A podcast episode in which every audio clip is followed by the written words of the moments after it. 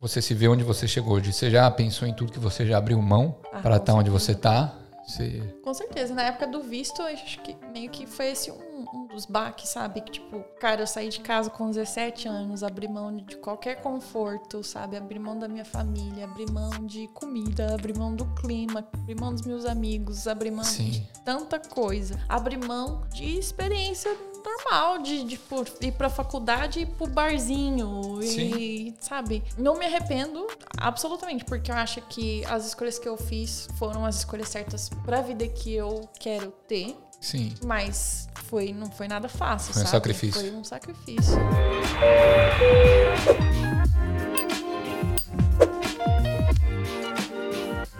Salve galera, sejam bem-vindos a mais um Equalizando, podcast oficial do Grupo Brasileiros em Sydney 2022. Eu me chamo Daniel Ferreira Barbosa e esse é o nosso episódio 50. E eu estou recebendo uma convidada muito especial, ela que é osasquense, fala sete idiomas e é violinista profissional Ana Murakawa, aliás, doutora Ana Murakawa. Obrigado por ter vindo. Obrigada pelo convite. Prazer Foi só aqui. descer e subir de novo, Foi. porque você é minha vizinha. Exato. A galera não deve ter entendido nada. É, é, o pessoal não entendeu. Mas quando eu fui buscar a Ana, aqui que são dois prédios diferentes, né? Na verdade, é o mesmo prédio. É o mesmo Só prédio. que são elevadores diferentes. É, é verdade. E aí eu fui buscar ela lá embaixo e tinha um cara trocando ideia com ela. Ele viu ela com, com a, a case do violino e ficou trocando ideia com ela e eu esperando ela para entrar no meu elevador. Eu falei assim, meu, vamos subir todo mundo junto? Aí o cara ia sair no 24 ele saiu aqui no 35 né? E ficou trocando ideia. Foi bem uns 20 minutos, viu? Não foi, tranquilamente. Bem uns 20 minutos. não, e- e O cara só faltou chorar, gente. O cara, ele falou assim, não, porque gostava de violino e vocês gostavam do mesmo artista, alguma coisa Não, assim, é, né? ele falou que, que tocava sax, aí ele perguntou se eu conhecia o Miles Davis. Aí eu falei assim, conheço, claro, não sei das quantas. E falou pá. que vai, vai colocar você pra tocar na orquestra sinfônica, foi algo que ele falou. Foi. Mas aí ele também falou que ele não era bom de piada ou de sarcasmo. É. Aí a gente não tava entendendo se ele, Ele tava fazendo os comentários aí do nada, ele, não, eu não tenho senso de humor. Então se eu falo alguma coisa é porque é real. Foi, foi legal, foi legal. Foi simpático. Conhecer o vizinho. É, gente boa. Nunca, nunca tinha visto o cara aí, ó. Gente boa. Se, de- não, e se deixasse, a gente tava trocando ideia até agora. Ah, se deixasse, trocava mesmo. Porque o cara tava muito tava, emocionado. Ele tava empolgado. Acho que é porque, tipo assim, ele não conhecia pessoas que sabiam falar de música. E ele também falou que gosta, Gosta muito de de brasileiro. brasileiro, né? Aí, ó. Alô, brasileiros, representando bem na Austrália. Obrigado por ter vindo no episódio 50. Obrigado, parabéns por chegar até aqui. Obrigado. Como é que você tá? Tá benzão? Tá com frio? Tá Tô com... pensando, tô de boa. É? O... Eu queria pedir para você se apresentar para o pessoal começar o episódio assim. Muita gente já se conhece. Eu já te conhecia antes da, da campanha que, que moveu todo mundo, mobilizou todo mundo para a questão do, do seu visto. É, mas eu acho que pessoalmente eu só fui te conhecer numa festa junina do ano passado. Você lembra disso? Lembro. que eu tava fazendo uma rifa e aí eu tava chegando na galera, ó, vocês querem comprar a rifa? Vocês querem comprar a rifa lá no Greenwood Hotel? E aí você tava lá. E aí você comprei. comprou uma rifa e não ganhou nada. Não ganhei nada, mas comprei. Mas, Mas ajudei, ajudou. Né? Ajudei. É o que importa, né? É o que importa. Mas e aí, quanto tempo que você está aqui na Austrália? Por que, que você Eu- veio? Um pouquinho da, da sua história. Bom, eu cheguei aqui na Austrália em 2016. Eu vim pra cá pra fazer o meu PhD, meu doutorado. Meio na loucura, porque eu estava fazendo meu doutorado nos Estados Unidos, no Texas. Aham. Mas eu meio que desisti do Texas, queria encontrar um outro lugar, acabei vindo pra, pra Austrália. A história é muito longa, então Eu, tô é, eu vi contando- um pouco da sua história lá no. no- Sim, é no muita seu coisa. Instagram. Gente, a minha vida parece uma novela. Dá pra fazer, né? Um livro, uma novela. Por capítulo, coisa. assim. Muita coisa. Às vezes eu, eu paro pra pensar, parece que eu vivi várias vidas em uma, assim. Aham. Surreal. Muita coisa. Enfim. E aí, é, eu decidi vir pra cá primeiro pra fazer a prova, pra entrar no doutorado, né? Porque Tá. é, doutorado de música, de violino especificamente, a gente tem que fazer não só provas teóricas, mas como prática também, né? Tá. e também apresentar uma proposta de, de research, de pesquisa. E aí eu vim sem, sem saber se ia dar certo ou não, mas Sim. com muita fé que ia acontecer. E acabou que eu passei no doutorado e comecei, comecei a estudar aqui, me apaixonei pela, pela cidade. é, Você conhecia a gente aqui quando você veio? Não. Por que a Conheci Austrália, ninguém. assim, então? Então, o, que aconteceu foi, eu estava estudando nos Estados Unidos, tinha estudado antes na Europa, e o que aconteceu nos Estados Unidos é uma coisa que até pouco difícil de falar, mas é, quando eu fui para o Texas, eu recebi uma bolsa de estudo, uma proposta de bolsa de estudos muito, muito boa. Então, eu tinha. Eu, eu recebia dinheiro da universidade. Eu era professora assistente da universidade. Eu tinha passado no concurso da orquestra da cidade. Eu meio que já estava no topo da onde eu podia chegar, isso no meu primeiro semestre. E apesar de eu Sim. estar muito grata, quando foi chegando no final do primeiro semestre, eu, eu fui pensando: o que, que, que eu vou fazer aqui? E aí, é, também tinha um fator que nessa cidade onde eu morava, as pessoas eram um pouco racistas e xenofóbicas. Sim. E aí eu pensei que eu não queria muito estar atrelada, sabe, os alguns valores, cultura. alguns valores da, dali não condiziam com os meus valores. E isso me incomodava muito, apesar de eu estar confortável, sabe? Sim, A tava, vida, eu acho a que- vida tava tranquila lá. Nossa, nunca foi mais tranquila. Aí a minha cabeça doida falou: não. E, cara, o lema, o slogan da universidade, sabe qual era? Adivinha? É, Armas ao alto. eu ia falar Deus acima, é, Deus acima de tudo, no Brasil acima de todos. Armas ao alto. E eu Aliás, ao ficava pensando como é que eles tipo, influenciam as pessoas a andar armadas em Mas no universidades. Era uma Texas, coisa... né? No Texas eles são Exato. muito assim. O pessoal é muito trampista lá, eles viram Trump lá. Eu não sei nem se é questão política, mas é, enfim, chegou né, nessa é, nesse fator de que eu pensei, poxa, eu estou fazendo um doutorado, eu quero me formar numa universidade onde eu vou ter orgulho de Sim. me formar na universidade. O professor de violino da universidade Era era incrível. fantástico, incrível, incrível, incrível, incrível. Mas eu não consegui me adaptar muito bem na cidade. E um dos fatores principais que fez eu tomar a decisão de sair de lá foi que nevava. E aí eu falei Entendi. assim, eu não aguento mais invernos, neve, eu odeio frio. Sim. E aí é, eu falei, quer saber de uma coisa? Eu empacotei minha casa toda no Texas, Sim. fui pro Brasil de férias, e aí eu pensei, será que eu volto? Será que eu não volto? E aí, no final das contas, é, eu pedi para alguns amigos ficar com as minhas coisas, e ao invés de comprar uma passagem para os Estados Unidos, eu comprei uma passagem para a Europa. E eu Tá. falei assim, ah, eu vou me preparar para outras provas de doutorado. E aí eu estava pesquisando professores e universidades e eu ia aplicar para um- uma universidade na Califórnia, estava pensando talvez em alguma universidade na França. E aí eu lembrei que tem um professor muito famoso aqui na Austrália.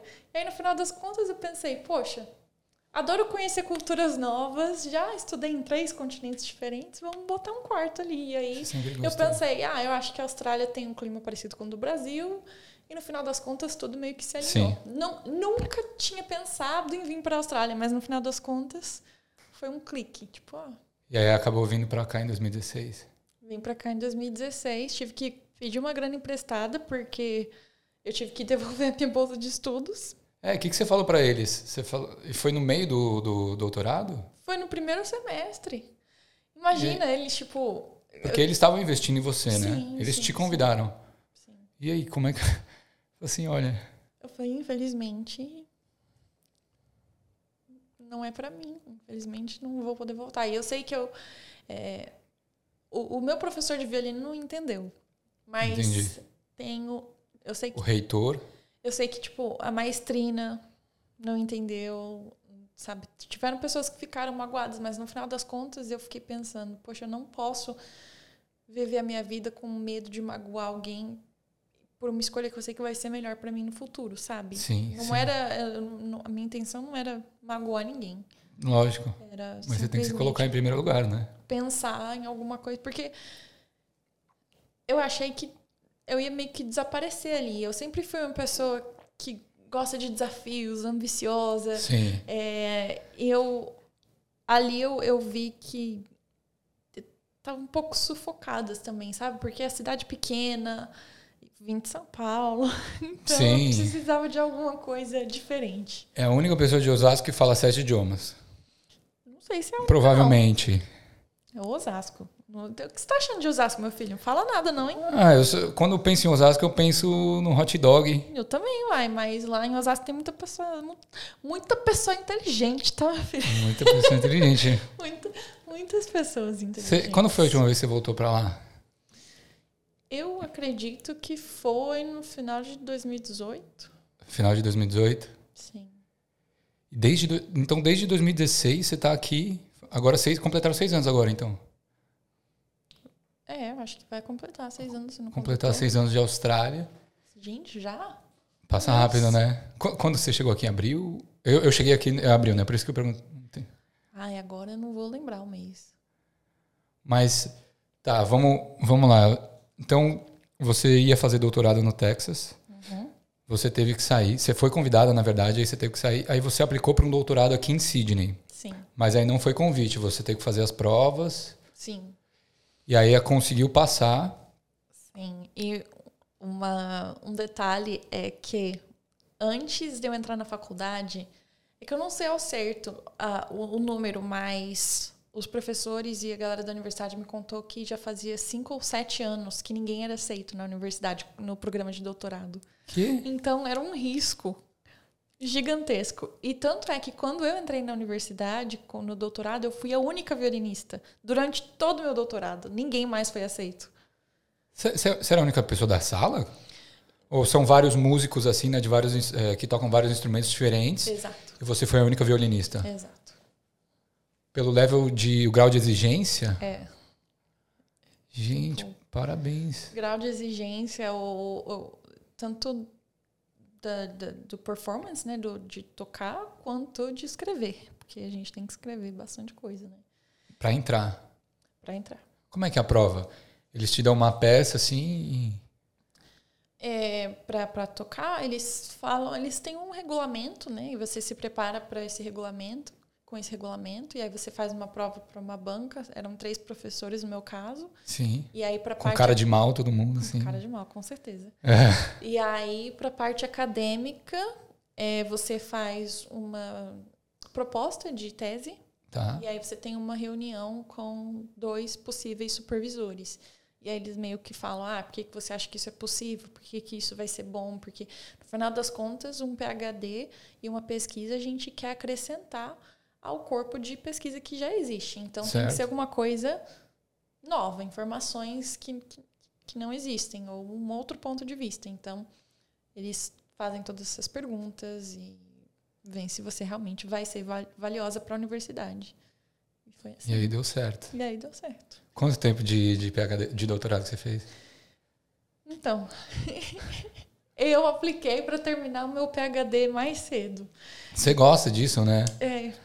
Eu gosto. Geralmente vai de 3 a 5 anos, é. mas eu fiz em dois e meio. Como assim, Ana? Foi tipo, assim. mas qual, qual era o seu objetivo fazendo isso? Era por que, que você queria terminar mais cedo? Porque ia ser muito mais puxado para você. Eu queria terminar logo para poder focar na minha carreira. Tá. Eu queria terminar a parte acadêmica, ter o, o, o meu diploma e poder focar 100% na minha carreira que começou aqui também de uma maneira inusitada, né? Porque quando Sim. eu vim para Austrália, a gente estava até falando isso atrás das câmeras. É, eu não conhecia ninguém. E para eu começar a entrar no mercado, o que eu fiz foi eu comecei a tocar na rua. Então você meio que tem que se despir de todo o ego, de toda a vaidade, de tipo assim, ah, não, não importa que você já estudou ali, aqui, é, sabe quem você é. Quando você está num lugar novo, começa do zero. Então, comecei a tocar na rua e aí comecei a conhecer pessoas. E aí eu comecei a buscar oportunidades. O meu primeiro cachê corporativo foi tocando num violino rosa. É. Era tipo assim, meu Deus da do Barbie, céu. Sim. Se os meus professores verem o que eu tô fazendo, eu vou ser expulsa. E, e é assim que foi, foi surgindo as oportunidades. Então, é, eu comecei a focar num lado da minha carreira que eu não esperava, porque minha carreira antes tinha sido completamente orquestral, é, completamente voltada à música clássica. Sim. Não completamente, tinha feito algumas coisinhas aqui e ali nos Estados Unidos, mas a minha formação foi para ser solista clássica. Entendi. E aí quando eu cheguei aqui, é, Você vai fazer Logo- umas gigs. logo de cara eu pensei, não, vou fazer prova para a Orquestra Sinfônica de Sydney. Só que É. eu descobri que para você fazer prova, você precisa ser cidadão ou Teu residente. Aham. E aí eu falei assim, bom, então esse caminho não vai dar certo. Aí foi, foi eu tocar na rua mesmo, eu falei assim, não, vai dar certo. E aí foi com esse, foi, tipo, com esse dinheiro que eu comecei a pagar meu aluguel, que eu é, fui, fui, fui Pagando suas tudo. contas, foi Paguei sobrevivendo. A universidade, Você, você pagou a universidade com o dinheiro de, de buskering? Que é artista de rua? Sério? Mas você conseguiu alguma bolsa? Isso é história complicada. É. Porque é o que? A Universidade de Sydney que você estudou? É, Fez PHD e eu imagino que não seja barato. não. Mais de 100 mil. Mais de 100 mil em cinco anos. Teoricamente, né? Uhum. Que aí você fez em menos. É, e, e esse foi um dos motivos também de eu terminar mais cedo, porque eu fiz um acordo com a universidade. É, porque eles tinham me prometido uma bolsa de estudos, Tá? e aí essa bolsa de estudos não, não chegou, não, não veio, não sei o que aconteceu. Aí, é, acho que no meu terceiro semestre, eles me mandaram uma conta, já nem lembro os números, sei lá, falaram, ah, você está devendo é, 38 mil dólares, você tem que pagar até o final da semana, alguma coisa assim. Aí eu fui Mano, falar com eles, quê? eles, ah, não, na verdade é 48. Eu, Piorou. eu, o quê? E aí eu brasileira do jeito que sou, né? Falei assim, eu quero uma, uma reunião Fazer com a reitora. acordo. E aí é, a reitora estava ocupada, Tá. mas a vice-reitora me atendeu. E aí eu, eu falei, ai meu Deus do céu, Jesus, perdão pelo que eu. É deu um migué, eu- deu um migué. Falou assim, ai, tá alguém na, na família passando mal, alguma Não, coisa assim. Não? menino, eu cheguei com, com os números todos, eu cheguei com, com tudo lá. Eu falei assim: olha só, eu estudei já aqui nessa universidade por três semestres. Já investi tanto, não sei das quantas. Quando eu entrei na universidade, a bolsa que eles me deram, de, de um total de De 100 mil. mais de 100 mil, eles me deram 10 mil, 10 ou 15 mil. Tá. Aí eu falei assim: vocês já investiram esses, vamos dizer, 10 mil em mim.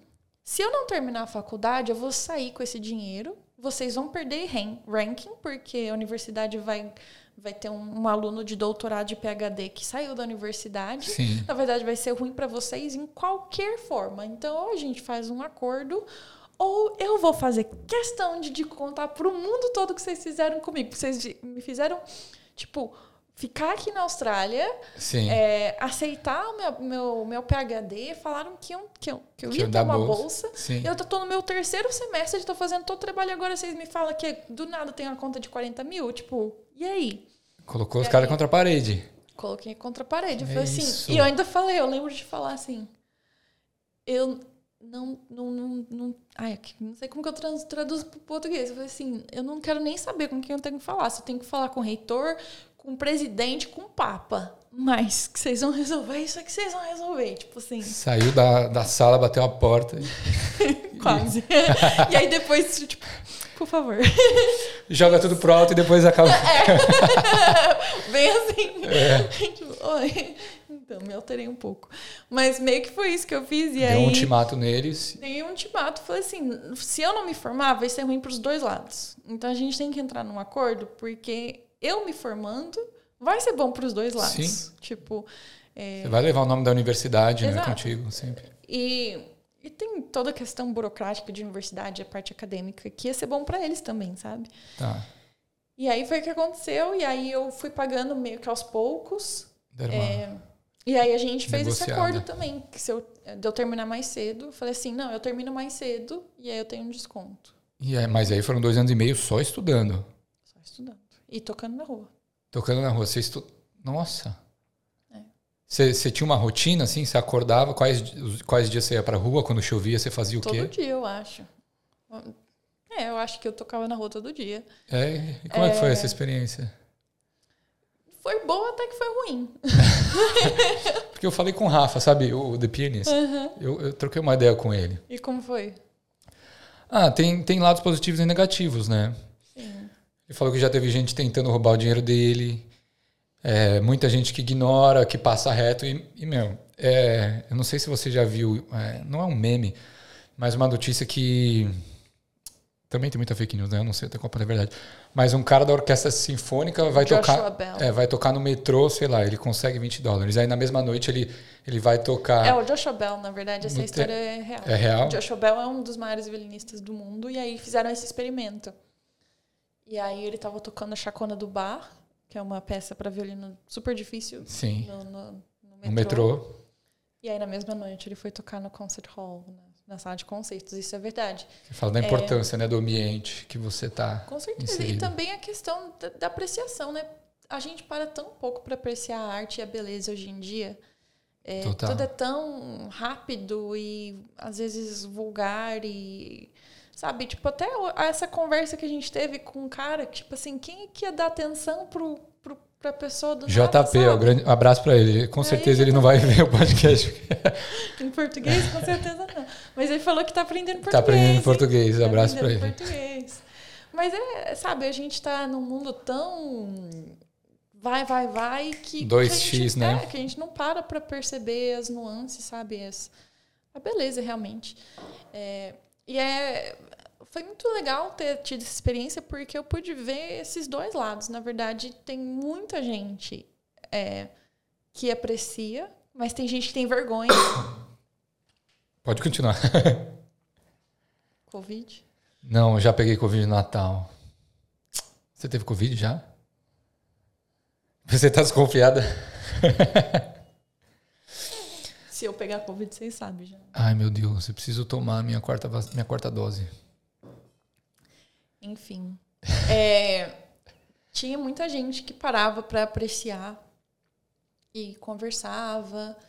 É, tinha. Gente que ignorava, que, que, nem. Mas é normal, né? Tipo assim, você não pode. Não pode esperar que todo mundo vá sim, parar para te escutar. Agora eu tenho uma dica. Ah, é? Para quem? quem quer fazer basquim, para quem quer tocar na rua. Tá. É busking que fala? Busking. Ah, então tá. Aprendi agora. O que, que você falou? Buskering. Não, é busking. Busking, bom. É, todo mundo pensa que os horários mais movimentados são os melhores horários. Sim. Mas existe um efeito psicológico que quando tem muita, muitas pessoas, tá. as pessoas acham que o próximo vai ajudar. E aí tira a responsabilidade Caramba, delas. Eu nunca tinha pensado nisso. Aham. Uhum. Então, você está passando ali movimentado, você pensa, ah, alguém vai ajudar, alguém vai, vai doar. Então, eu sempre um tocava quando tinha menos pessoas, porque aí cada pessoa que estava passando se sentia mais um responsável para parar, para escutar, para doar. Então, pega essa dica. Que legal. E aí, como é que foi depois desses dois anos e meio, você fazendo algumas gigzinhas, busking? É, eu comecei a fazer uh, algumas gigs, comecei a entrar no mercado e eu acho que tem uma parte muito legal do brasileiro que é a questão da nossa ética também e da, da força de vontade. E aqui na Austrália o mercado é muito pequeno, né? Então o tá. mercado da música eu acho que é, a galera meio que acha que qualquer coisa que eles entregarem vai, vai ser tá ok. okay. Uhum. Porque não tem competição. E aí, quando eu cheguei aqui, por exemplo, é, tinha que memorizar algumas coisas. A galera nem olhava às vezes, sabe? A galera, na verdade, fazia bullying se eu falasse que eu, que eu tinha estudado, que eu tinha me preparado. Falava, oh, você fez o quê? Tipo, Para uma oh. gig assim? É. Uhum. E eu falava, meu, que Pratiquei. vocês dizem? Uhum. Claro, é claro que eu vou me preparar, é claro que eu vou memorizar, sabe? A galera é meio que esnobava, fazia graça de, de música de casamento. E, e, eu falava, cara, não importa se já tocou essa música mil vezes. Tipo assim, você tá, você tá ali, é, um, é aquela uma vez que importa para aquela pessoa que tá ali, sabe? Por que, você faz música no final das contas, sabe? Sim, sim. E aí eu acho que meio que essa mentalidade de querer fazer a coisa certa me ajudou e eu acho que as pessoas certas foram vendo sim. que no final das contas você acaba sendo reliable, né? Como que é reliable em português? Responsável. É. tipo, a pessoa pode contar com você. Sim. Então, Confiável, é uma pessoa confiável. confiável. E aí eu fui, fui cada vez mais tocando em gigs melhores, até tocar nos, tipo, gigs de TV, estádios, Sim. shows grandes. Foi assim que foi na carreira. E aí, e aí você terminou seu mestrado, o seu doutorado. O seu doutorado você estava falando que era sobre produtividade. Meu doutorado é sobre aprender como aprender. Então, o que aconteceu? Eu comecei a estudar violino com 13 anos de idade no Projeto Guri, Sim. lá em Osasco. E era, é uma idade considerada tarde se você quiser se tornar um músico profissional. E eu sempre meio que tive é, essa coisa um pouco no, na minha cabeça, sabe? Ah, eu, eu, Você achava que era tarde? Eu achava que eu estava competindo com, com uma criança Que tava aqui, ó. É, que começou a estudar aos 3 anos de idade Entendi. e sabe que com 13 anos de idade já estava tocando em competição. Então, no final das contas, sim, tem, tem uma verdade pro, pro nível que eu queria atingir. Nunca é tarde para você começar a tocar. Você sempre pode começar a aprender. E Sim. aí, é, e, e realmente você pode fazer qualquer coisa. Eu, eu conheço um, um- um cara no Brasil que começou a tocar com 26 anos de idade e estava tocando na Orquestra Sinfônica de São Paulo, sabe? Sério, que incrível. Então, Que tipo demais. assim, a gente coloca umas neuras assim, às vezes, na cabeça. A gente algumas se coloca, têm, né? algumas têm, tipo, a verdade é, realmente, realmente tem crianças que começaram a tocar com 3 anos de idade, com 13 anos de idade já tão virtuose. Mas Sim. isso não significa que você não pode começar. E aí eu Exato. tinha isso na minha cabeça.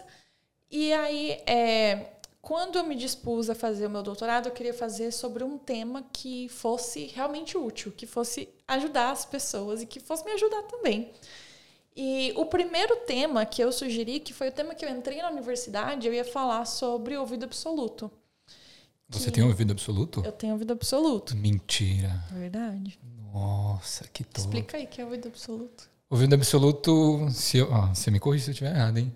Você consegue é, saber qual nota que tá tocando quando toca uma corda, alguma coisa assim. Isso, de isso serve para qualquer instrumento? Sim, Então, se eu tocar uma. Eu vou fazer um teste depois, hein? tá Eu bom, vou falar para você fechar o olho e falar assim, Ana, que nota é essa? tá bom. Ah, eu quero testar, mas que legal. Mas eu não, assim, eu não entendi essa questão do doutorado. Você escolhe o tema que você faz? Não é que É, nem uai, tipo. você tem que fazer uma proposta de, de tese. Não, uma achei que você ia para aprender um curso lá, tipo um MBA. Eu, eu fui para. Nossa, olha como sou É por ignorante. isso que é. Por isso que é difícil de entrar também, que você tem que propor Você um tem que propor uma parada que seja interessante para a É, universidade. Exato, exato, Ah, entendeu? E por que que você desistiu de fazer o do ouvido absoluto? Então, porque, na verdade, com o ouvido absoluto, o que eu queria descobrir é se a gente nasce ou se a gente pode aprender. E aí, a minha pesquisa começou a ficar muito ambiciosa e eu queria muito fazer testes com ressonância magnética. Eu queria ver como é o cérebro de uma pessoa Que tem ouvido que tem absoluto. e que não tem, e como que reage. Que legal. E aí, eles me pararam porque eles falaram, Ana, você não tem Esses é, recursos. esses recursos. É muito caro. E, e eles falaram, não, a gente ia ter que fazer uma parceria com a Universidade de Medicina, com a Universidade de Neurologia, muito caro. Vai. incrível, ia ser muito top. Ia ser muito top, né? E aí, é, fui boicotada aí por causa que ia ficar muito caro. Cortaram as asas da Cortaram as minhas asas e aí eu tive que escolher um outro tema. E aí eu escolhi aprender como aprender, porque eu pensei, poxa, como é que eu posso estudar de uma maneira mais eficaz, mais eficiente, para eu aprender mais em menos tempo? Então é isso Sim, que eu queria Que é interessante descobrir. também. Exato. Muito e bacana. foi, foi isso que eu comecei a pesquisar. Mas tem, tem sempre o viés da, da música nesse, nesse claro, tema. claro. Tudo, tudo que eu fiz na minha universidade é, a- se aplica para várias coisas. Sim. Se aplica para tudo, para aprender idioma, para aprender qualquer coisa. Sim. Mas eu tinha que. Os exemplos eram todos musicais, todos aplicados ao estudo do violino. Que legal. E você acha que durante esse seu tempo de violino você estuda da forma certa? Hoje em dia, muito, muito mais. Eu comecei a aprender piano, acho que faz uns cinco dias. Cinco dias? Você começou a tocar piano? É, acho que deve fazer uns cinco dias, não faz nem uma semana. Já sabe tocar Já tô mandando mó bem. É? Mentira. Ah, tô mandando pô, mó bem, mas eu fiquei impressionada comigo mesma. Mas quais, quais são é, os erros assim que as pessoas cometem ao tentar aprender alguma coisa? Ou quais dicas que você dá para as pessoas tentarem aprender alguma coisa? É complexo e ao mesmo tempo é simples. Tá. É, a gente às vezes tem que pensar que o nosso cérebro, como eu posso falar de uma maneira bem, bem básica, quando a gente está aprendendo alguma coisa nova, a gente está criando conexões. Certo. Então imagina que essas conexões são como um cabo. E quanto mais forte essa conexão, imagina que você está colocando fita isolante nesse cabo. Então quanto mais camadas de fita isolante, mais difícil é de você quebrar esse cabo, certo? O que acontece quando a gente está começando uma coisa? Geralmente é a gente fica ansioso e aí a gente erra e a gente faz de novo. Aí erra, aí faz de novo. Aí erra e faz de novo. Aí o que acontece? A gente está criando a conexão errada no nosso cérebro. E aí, para a gente aprender da maneira certa, a gente vai ter que desfazer essa conexão para criar uma outra e fortificar essa nova conexão. Então, uma das coisas principais é a paciência. Tipo, Nossa. você errou alguma coisa? Para e pensa. O que aconteceu? Por que, que eu errei? Tem muita questão do problem solving, de resolução de problema. E aí a gente tem que ter também o pensamento ativo. Muitas vezes a gente está fazendo as coisas de uma forma Automática. automática. Então, pensamento ativo. Tá bom, eu toquei esse acorde, não deu certo. Por que será que não deu certo? Porque geralmente, raramente isso acontece com, com pessoas que estão aprendendo agora. Sim. Com profissionais, isso acontece o tempo todo. Se eu estou tocando alguma coisa e eu vejo que não deu certo, o meu instinto agora é: peraí, como que eu vou resolver esse problema? Eu vejo isso porque eu, eu dou aula também. Sim. Então, Sim. é muito comum a pessoa tenta fazer alguma coisa não dá certo. Aí vai lá, repete 30 vezes. Da mesma aí, forma. Da mesma forma. Aí acerta uma vez e vai pra frente. Aí eu falo, parabéns. Amanhã, quando você pegar no seu violino, vai estar tudo errado de novo. Então, eu sempre falo da- dessa regra de que se você errar uma vez, você tem que tocar pelo menos o dobro mais um corretamente. Para o seu cérebro meio que aprender da maneira correta. E tem a questão também da prática mental, é, que é incrível. E as pessoas não dão muita bola para isso. Como é mas que é a prática mental? tem, tem, tem várias pesquisas hoje em dia, muitas pesquisas na área do esporte que falam sobre a importância da prática mental, que também vezes são chamadas de visualização. E você sabia que você pode transformar o seu corpo fisicamente através do pensamento? Parece balela, né? Sério? Uma das pesquisas que eu sempre cito, porque é, é bem fácil, é que é, os cientistas eles pegaram três grupos de pessoas, né? Tá. Uma que ia é, fazer exercícios fisicamente, Perfeito. uma que ia fazer exercícios mentalmente, as mesmas repetições, pelo mesmo tempo, mesma duração, e pessoas que não iam fazer nada. Tá. Depois de um mês, as pessoas que fizeram os exercícios físicos tiveram um aumento de massa muscular de, acho que era 28%. Tá bom. Eu tô falando certo? Senão eu, eu corrijo depois. Tá. E as pessoas que simplesmente Se imaginaram fazendo se exercício. imaginaram, mas aí você tem que imaginar realmente, sabe? Tipo assim, tudo. Mas tudo. aí a pessoa tem que ter uma imaginação muito fértil. Não, não é que é, é- é muito fértil. É tipo assim, eu ia falar assim, imagina que você Imagina tá fazendo um bicep, press. é, Pode ser. um Tá. bicep curl. E aí você se imagina ali aí pensa no músculo. Entendi. Você, você não tá movendo nada, mas Sim. você tá pensando. As pessoas que só imaginaram tiveram um aumento de massa muscular de 22%. Sério? Porque as, os nossos cérebros, às vezes, não conseguem distinguir o que é Real? real, o que é pensamento. imaginário. Então, quando a gente está querendo aprender alguma coisa, por isso que eu tô falando, é muito importante a gente parar Imaginar. e pensar. Primeiro tem a ideia musical, primeiro tem a ideia do que você quer na sua mente e depois a gente vai até lá. Acontece muito frequentemente, por exemplo, no violino, as pessoas querem tocar uma música com a técnica que elas têm agora. Tá. E eu sempre falo que é o contrário, você tem que ter a ideia musical primeiro, e aí a gente vai elevar a sua Desenvolvendo técnica, a técnica. até você chegar lá. Então tem muita coisa na pesquisa. Que a mesma legal. coisa com idiomas, muito interessante. com, com idiomas a mesma coisa. Quantas pessoas não aprendem coisas que não tem nada a ver com a vida delas? Sim. E aí reclamam que, que, que não estão Tipo, ferramentas. falando, De sabe? trabalho. É, tipo, eu sempre falo, se você quer aprender um idioma, aprende primeiro o seu vocabulário imediato. Perfeito. Então, Do dia a quais, dia. É, quais são as, as 100 palavras que você mais usa? E aí começa a desenvolver dali, sabe? Aí começa, é, aprende a construção básica de uma frase, no presente, no passado e no futuro. Usa aí, sabe? Quando eu comecei a aprender os idiomas, quando eu começo a aprender o idioma, você fala na língua do Tarzan. Aham, sim, Mas sim, a sim. questão, nesse caso, é usar o vocabulário que você tem. Porque, querendo que ou não, pode. querendo ou não, a gente tem a curva do aprendizado e a curva do esquecimento. E a curva do esquecimento é mais rápida do que a curva do aprendizado. Nossa então, senhora. a gente tem que meio que revisar. E, e mesmo se for por, sabe, um minuto, simplesmente de você ler o, as suas anotações ou de você ouvir uma música, alguma coisa Sim, revisar que legal. vai te ajudar muito, sabe? Então, às, às vezes as pessoas falam, ai, mas também você nasceu com um dom pra isso. Eu falo, não, não é dom, é, Não, é foi todo técnica, dia, é todo tipo- dia. é, é simplesmente entender como o nosso cérebro funciona e entender como a gente aprende. Meu, que incrível. Eu esqueço a grande maioria das músicas que eu toco. Assim, mas aí quando eu rever, eu pego, eu pego mais fácil, obviamente. Só que aí, como, como eu não pratico com frequência, Aí, cabeção. aí você, como é que você faz para Você pratica todos os dias violino? Todo dia. Aí, e aí, como é que funcionou? Você terminou o seu mestrado e aí você podia ficar aqui permanentemente? Doutorado. Oh, desculpa. Doutora Ana, perdão. Ou, tá de sacanagem. Não, é que eu fiz mestrado, né? Aí eu tô confundindo. Mas, é, aliás, eu fiz MBA, não fiz mestrado. É, e aí você terminou o doutorado e como é que foi? Você, você não podia ficar permanentemente aqui, né?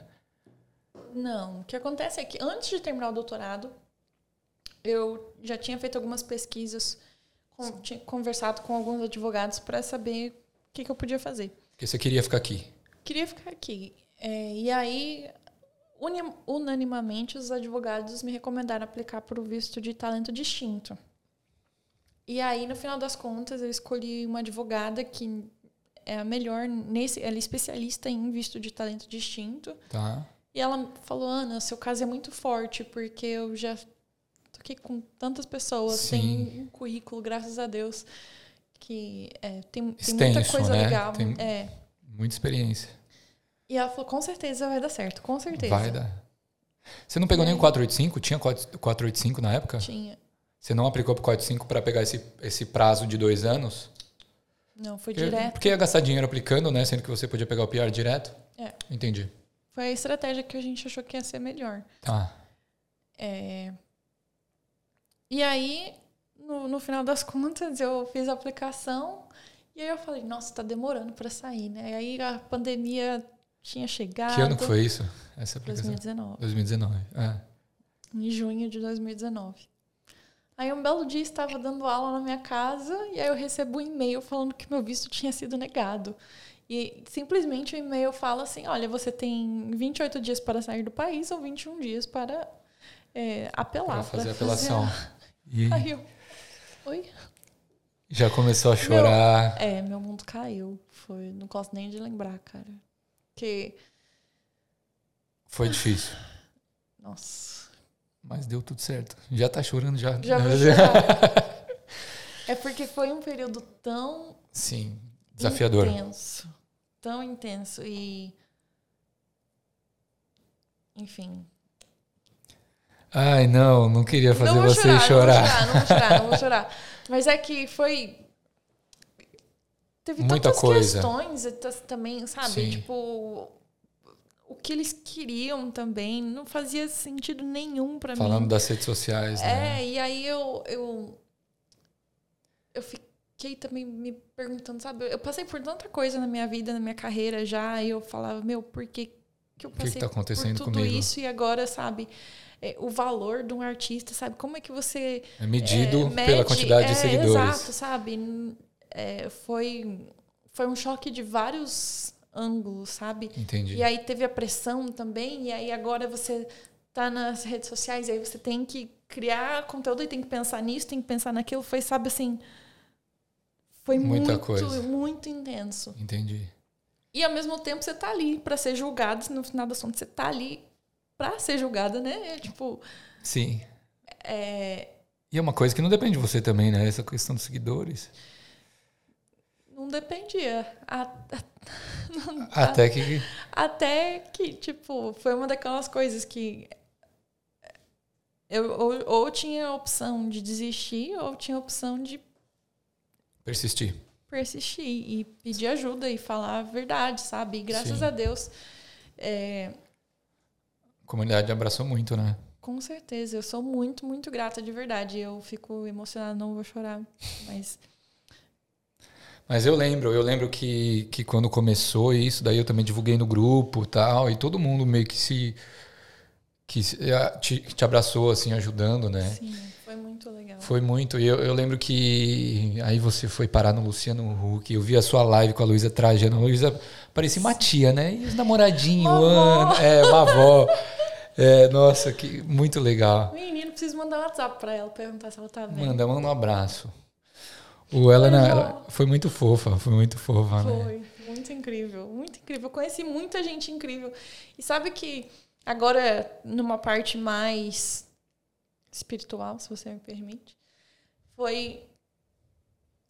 Hoje, assim, eu meio que entendo olhando pra trás um pouco.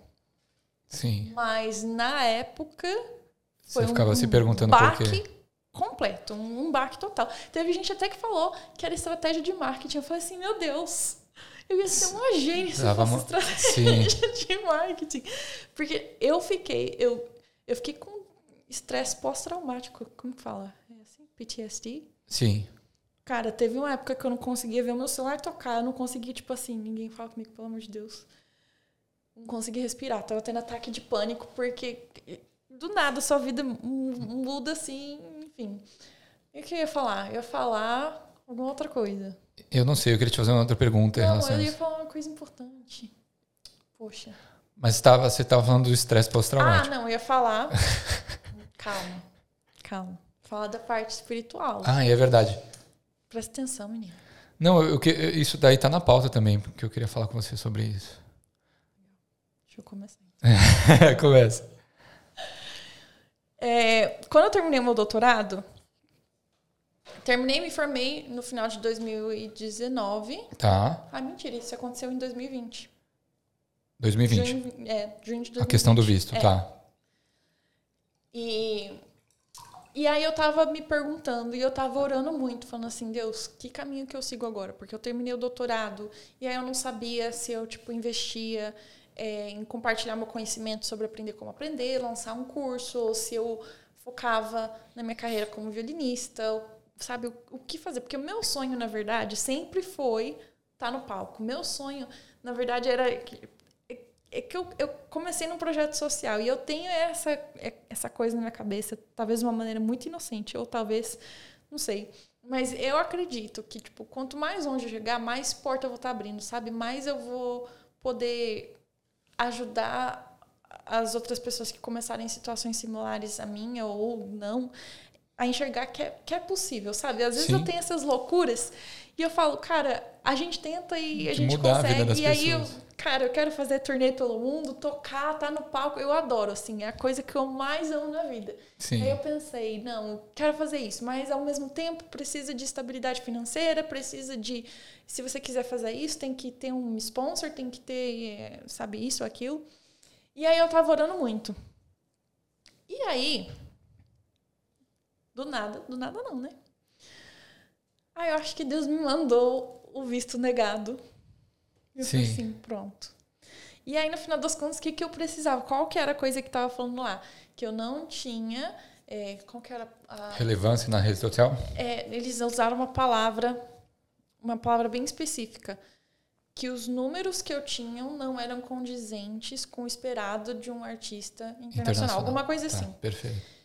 E aí, eu falei assim, não é possível, não é possível. E aí, é, teve uma amiga minha que depois falou pra mim, falou assim, Ana, pensa, se nada disso tivesse acontecido, muita gente não ia te conhecer. E essa é a É verdade, resposta de né? Deus, cara. Em violinista verdade. internacional, violinista internacional. Então, naquela época, ainda me dói um pouco, assim, porque foi muito estresse. Mas no final das contas, eu acho que realmente foi um presente. Porque foi através disso que muita gente conheceu o meu trabalho sim, e ainda sim. conhece, e aí eu ainda tenho fé que.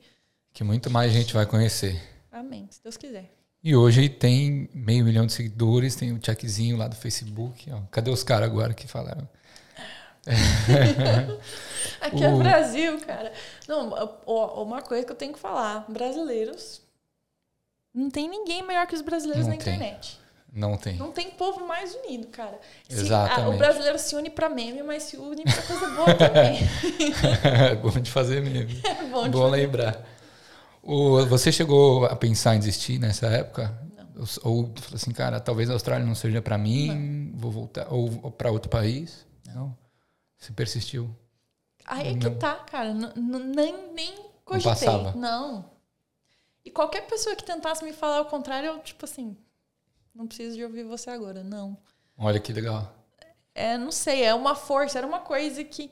Às vezes eu tenho esses, esses moods, assim, esses estados onde é que, tipo assim, vai, vai, vai, vai. Só vai. tem um caminho só. Só tem só um caminho. é o é. plano A, porque vai ser. Exato, exato. Que foda. É uma fé tão Sim. grande. Porque, cara, imagina se eu falar assim, ó, você tem 21 dias para conseguir meio milhão de seguidores. Ah, tem que dar um jeito, né? Cara, eu tem tanta gente que falou para mim que, tipo assim, ia ter nem tentado. E no meu coração eu tinha uma fé tão grande que eu não. Eu, é inexplicável. Sim. É inexplicável. Então, em nenhum momento eu pensei em desistir.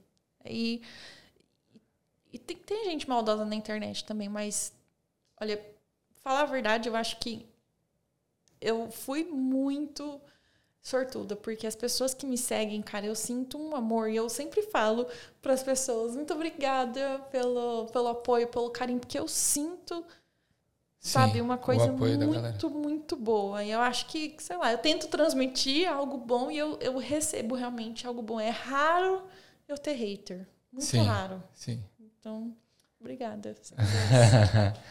e o que, que, que mudou na sua vida do antes e depois da, dessa dessa campanha, dessa mobilização mudou alguma coisa?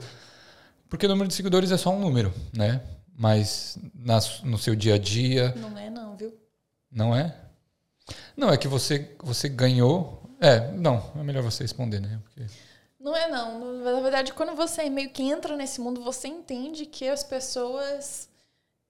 É, é meio que um, uma, uma moeda hoje em dia. É, Entendi. É, a, as pessoas utilizam disso para chegar mais longe, para você ter atenção. É, a indústria da arte, da música, várias indústrias hoje em dia, para você ter relevância, meio que. Tem que ter número. Tem, tem que ter esse negócio de um número. É uma coisa Entendi. doentia, não, não é uma coisa que eu concorde, mas é uma coisa que eu vi que existe. Que é como funciona. É, quando alguém está te conhecendo, se ela não sabe quem você é, às vezes te trata que nem nada. Mas já viu seu Instagram com 500 mil e falou assim, é. nossa. Então, tem, tem uma coisa diferente, sabe? Sim. É, na minha vida pessoal, eu acho que nada assim mudou, porque eu continuo sendo eu mesma. É, mas eu consigo perceber que sim, é, ter os números Entendi. te abre portas. Para show, essas coisas assim também? Não, não diria para shows, mas para você se comunicar com outras pessoas. Tá. Tem pessoas que, infelizmente, só dão atenção se você tá. Se você tem. Naquele mesmo. Entendi. Patamar, sabe? Entendi. É, mas o e aí você continua dando aula. Como é que funciona essa questão da aula? Hoje você você dá aula, você também faz show. Uhum. Que mais que que é o seu trabalho, sua profissão? Eu acho que é tocar violino mesmo. Tocar violino. mas é, mais especificamente ensinando outras pessoas, fazendo apresentações. Tocando, Esse curso da, Você não teve um curso de produtividade também que você eu fez? Eu tive, eu tive, mas aí eu, eu, eu fiquei muito sobrecarregada e aí eu fechei o curso, porque eu sou uma pessoa que eu, sim, eu, eu quero fazer as coisas bem, bem direitinhas, bem feitas, sabe? Uhum. Tem. Nossa, todo dia praticamente me perguntam se eu vou abrir o curso de novo e é uma coisa que eu quero fazer. Foi uma turma só? Foram duas turmas de curso e uma de mentoria. Entendi. É, e foi bem legal. Foi muito, muito legal. Eu adorei conhecer os alunos e é, é muito. tocante, porque no final das contas você está trabalhando com o sonho das pessoas também, né? Sim. Quando a pessoa quer. O, nome do meu curso era Chaves do Progresso. Uhum. E quando a pessoa está ali em busca de, de, procurar técnicas de se auto-melhorar, eu, eu entendo perfeitamente porque eu era essa pessoa. Então, é, eu, eu entendo como é você estar tá buscando por informações. E hoje em dia, o que não falta é informação, só que a gente não sabe em quem confiar, né? Porque tem tanta, é o excesso de informação, Exato. né? Hoje mesmo eu postei um negócio no Instagram que eu tava falando sobre sonhos, né? Que eu falei pro, pros meus seguidores que eu sonho muito, mas muito assim. É? Tipo, menino, dava para escrever um filme a cada por dia, porque é muito sonho. Você tem um dicionário de sonho? Minha mãe tinha um dicionário de eu sonho. Não tenho dicionário de sonho, não. Então eu vou, vou te dar um. Obrigada. Não sei. Porque presta? Você... Ah, mas aí você sonha com alguma coisa assim, você vê o que significa. Mas presta? Quem escreveu? Ah, a não cabeça sei. científica aqui, meu filho. Então, é, na real, não sei. Minha mãe, ela tinha um que ficava do lado do banheiro, assim, aí quando ia fazer o número dois, você pegava assim, é ah, sonhei com ele. Isso não é coisa que se falha, menino. Oh, meu Deus. Minha mãe acredita nesses negócios de sonho, assim, ah, sonhou com uma árvore, significa que Eu tá gerando frutos na sua vida. É, bom, Freud falava muito sobre sonhos. Mas a questão é, eu falei sobre sonhos, né? E me mandaram um vídeo de uma doutora falando que pessoas que têm depressão não sonham. Ah, eu falei assim, menina, pronto, eu tô pronta, eu tô feita na vida, Sim. nunca vou ter depressão. Aí eu, com a minha mente científica, fui fazer pesquisa. Falei assim, que história é essa? Quero ver o que- Baseado em quê? Baseado em quem? Em que artigo saiu isso? E aí eu fui lá e encontrei, na verdade, que é o oposto. Diz que pessoas que têm depressão sonham até três vezes mais. Aí eu falei assim, "Nossa." E agora? Sabe? Que, tipo Sim. assim, é tanta informação, mas a gente não sabe A fonte. o que é real, o que não é real, quem que tá simplesmente, sabe, cuspindo alguma coisa que ouviu, inventando. que ouviu e... E é isso, sabe? Então eu, eu sinto essa frustração quase que diariamente. Sim. Então, é, eu sei que é importante compartilhar coisas certas, coisas que realmente funcionam. Tipo, quando eu tô falando de aprendizado, eu não vou falar de uma coisa que eu não entendo. Falo, eu, eu aprendi idiomas, eu aprendi violino, estou aprendendo várias coisas o tempo todo. Então, eu entendo realmente como funciona. Eu não acredito muito nessa filosofia de coaching que só sabe ensinar e não sabe fazer, sabe? Entendi. É, Mas enfim, cursos agora, o curso não está aberto. Deu uma pausa. Agora, Tá. quem sabe no futuro. É, mas, é, trabalhando, continuo trabalhando com A aula, a aula é one-on-one ou você dá para uma turma? One-on-one. One-on-one. Eu, eu tenho duas turmas agora, mas eu provavelmente vou deixar. Vai deixá-los? Mas, por exemplo, se eu. Como é que funcionam as suas aulas? Eu tenho que ir atrás, atrás de você e falar assim, ó, Ana, queria, queria uma aula sua, é, sou iniciante, sou intermediário, e- enfim, aí depende. Ou, Sim, é, eu dou aula para todos os níveis. É, eu gosto bastante de dar aula para adulto. é. Eu acho que é o meu favorito, porque aí a gente pode ter conversas mais filosóficas. Ou vou chamar o JP. Não, imagina, dá uma aula experimental para ele. Aí ele vai levar o sax. É que ele toca sax, né? Ele ele toca sax. É, e aí, ah, bom, é isso que acontece. A pessoa me procura e aí eu vejo se eu tenho vaga ou não. Já teve alguma história assim engraçada nas aulas assim? Ah, sempre tem histórias engraçadas. É mais brasileiro ou mais gringo que você, seus alunos? Gringo 100%. É mesmo? Eu não tenho nenhum aluno brasileiro. Sério? Vou fazer aula com você. Acho o violino muito bonito. Também acho. Mas assim, o. o quando, e aí da turma, você. Era da Universidade de Sydney? Você chegou a dar aula na universidade, né? Sim, sim. Eu ainda dou aula lá tecnicamente, mas lá na Universidade de Sydney eu posso meio que escolher a minha carga horária. Entendi. E agora eu tô. Na verdade, meu coração mesmo. Eu não gosto de falar muito dos meus planos, né? Mas o que eu quero fazer mesmo é investir mais na minha carreira, Sua carreira. tocando, é, gravando. Tava falando com uma amiga minha que eu tô pensando em lançar meu CD, porque faz um tempão que eu tô pra gravar o, o resto do CD do Obrigada, né? Mas, cara, aqui gravar é muito caro. Aí eu pensei, eu falei assim, não, vou fazer a pré-venda. Sim. E aí, com o dinheiro da pré-venda, eu gravo o álbum. Você levanta Então, uma grana. Fiquem atentos. Talvez eu faça isso. Talvez eu faça isso. Então, eu quero investir Sim. mais na minha carreira mesmo performer, sabe? De artista. Sim, de artista. E como é que funcionam esses vídeos? Eu, eu, eu vi no seu canal do YouTube, você tem alguns vídeos. É, você foi no estúdio, você teve que chamar. Tem alguns que você faz no parque, né? Em alguns lugares abertos. Você tem que. É uma parceria que você faz com um cara que filma, às parceria vezes tem um violão nada, por trás. Tem você, que pagar. Você banca eles. Hum. E aí você coloca no, no seu YouTube como repertório, como é portfólio. Sim, sim. É basicamente assim que funciona? É. E, e você tem umas parcerias também com uma, uma loira que cantou. É ah. ah, sim, sim. Tem as collabs. Ah, é, é uma collab, né? Sim.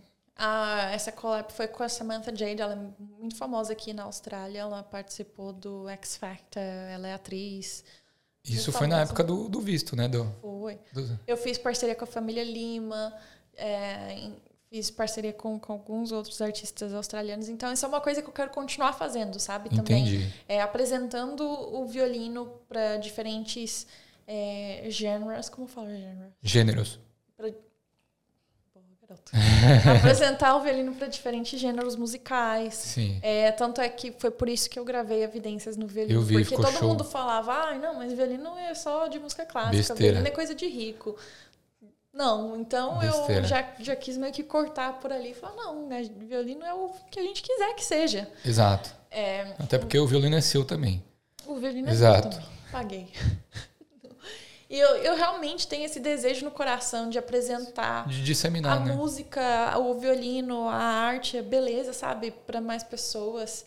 E cara, música, quem, quem vive sem música, sabe? E eu acredito, na verdade, é cientificamente comprovado, né, que quanto mais a gente vê ou escuta uma coisa, mais a gente gosta daquilo. A gente meio que Sim. fica desensibilizado e, vai na onda, né? Uhum. Então, quanto mais violino a gente tiver, repetição, mais as pessoas vão gostar. Tem tanta gente que falou pra mim que, tipo, ai, ah, nunca tinha ouvido violino antes e agora ama.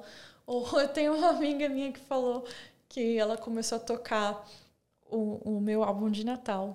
E a, ah, eu vi mãe também, dela. Aí a mãe dela falou assim, ai, que barulho é esse? Bar... e aí ela foi tocando e falou, não, mãe, olha, escuta, é um violino. E falou que, que, que, a, que a senhora pede para colocar o, a música agora quase todo dia, sabe? Sim. Então, essa é realmente a questão. Você não, não tem como gostar daquilo que você não conhece. Sim. E a gente precisa estar disposto a conhecer também, né? Então... Tá aberto. Estou aqui, minha missão. Levar violino, música para o mundo. Que legal. E o que, que você gosta de ouvir? Ah, de tudo. Você curte samba? Curto samba. Não, não ouço muito samba. Eu, ah, eu gosto muito de Maria Rita. Maria Rita. Hum. MPB, você gosta bastante? MPB, é, jazz, música clássica, claramente. Sim. É, eu gosto de coisa acústica, assim, sabe? Também meio que Ed Sheeran, uma coisa mais... Sim. Você foi no show dele? Não, não fui. Vai acontecer ainda. Ah, vai acontecer? Você vai? não sabia se era no futuro ou no passado. Vou, Vou tocar lá no show dele. Sério? Não, mentira. Ah. Mas você já tocou nos shows incríveis, né? Já. Como é que funciona isso? O pessoal chega atrás é, pelo Instagram ou manda um e-mail para você e fala assim, ó, oh, Ana, a gente viu seu perfil aqui. Geralmente Como é que funciona? e-mail ou... É, depende cada um vem de um lugar. Eu sempre falo que, por exemplo, quando me, me contrataram para eu tocar com o Eminem, foi pelo Facebook. Foi pelo Face? Simplesmente mandaram tipo assim, um direct? Ah, é, mandaram uma mensagem no Facebook falando: "Ah, o Eminem vai tocar em Sydney tal dia, tal, tipo, tal dia, tal hora, é, a gente precisa de uma violinista, vai pagar tanto, quer?" Sim. E aí eles, mas aí eles já adiantam assim, ó, vão ser X dias de ensaio, é, e o show. Porque que tem que... de ensaio? É, não Meu tem. amor? Não tem ensaio? Não, claro que não. Não? Não tem não. ensaio? Todo mundo que toca no negócio? Geralmente aqui é tipo no dia.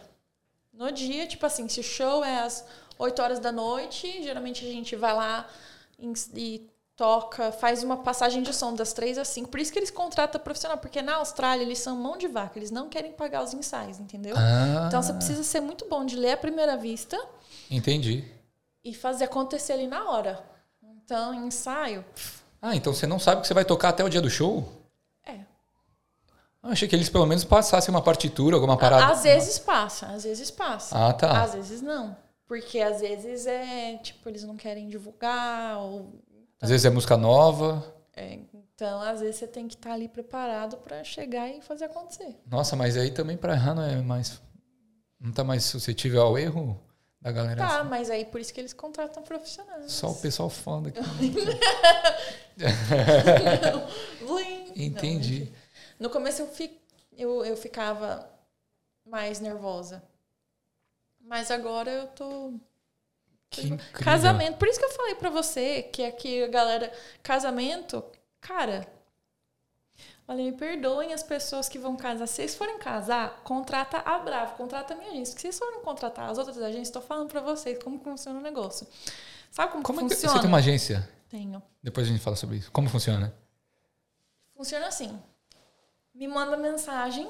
Eu posso até mostrar a mensagem depois. É. Casamento em tal lugar, tal horário, paga tanto. Pode ir? Posso. Você chega lá, decide na hora que vai tocar. E lê a primeira vista. Se, se errar, errou. Tipo assim, é Ah, um é? descaso.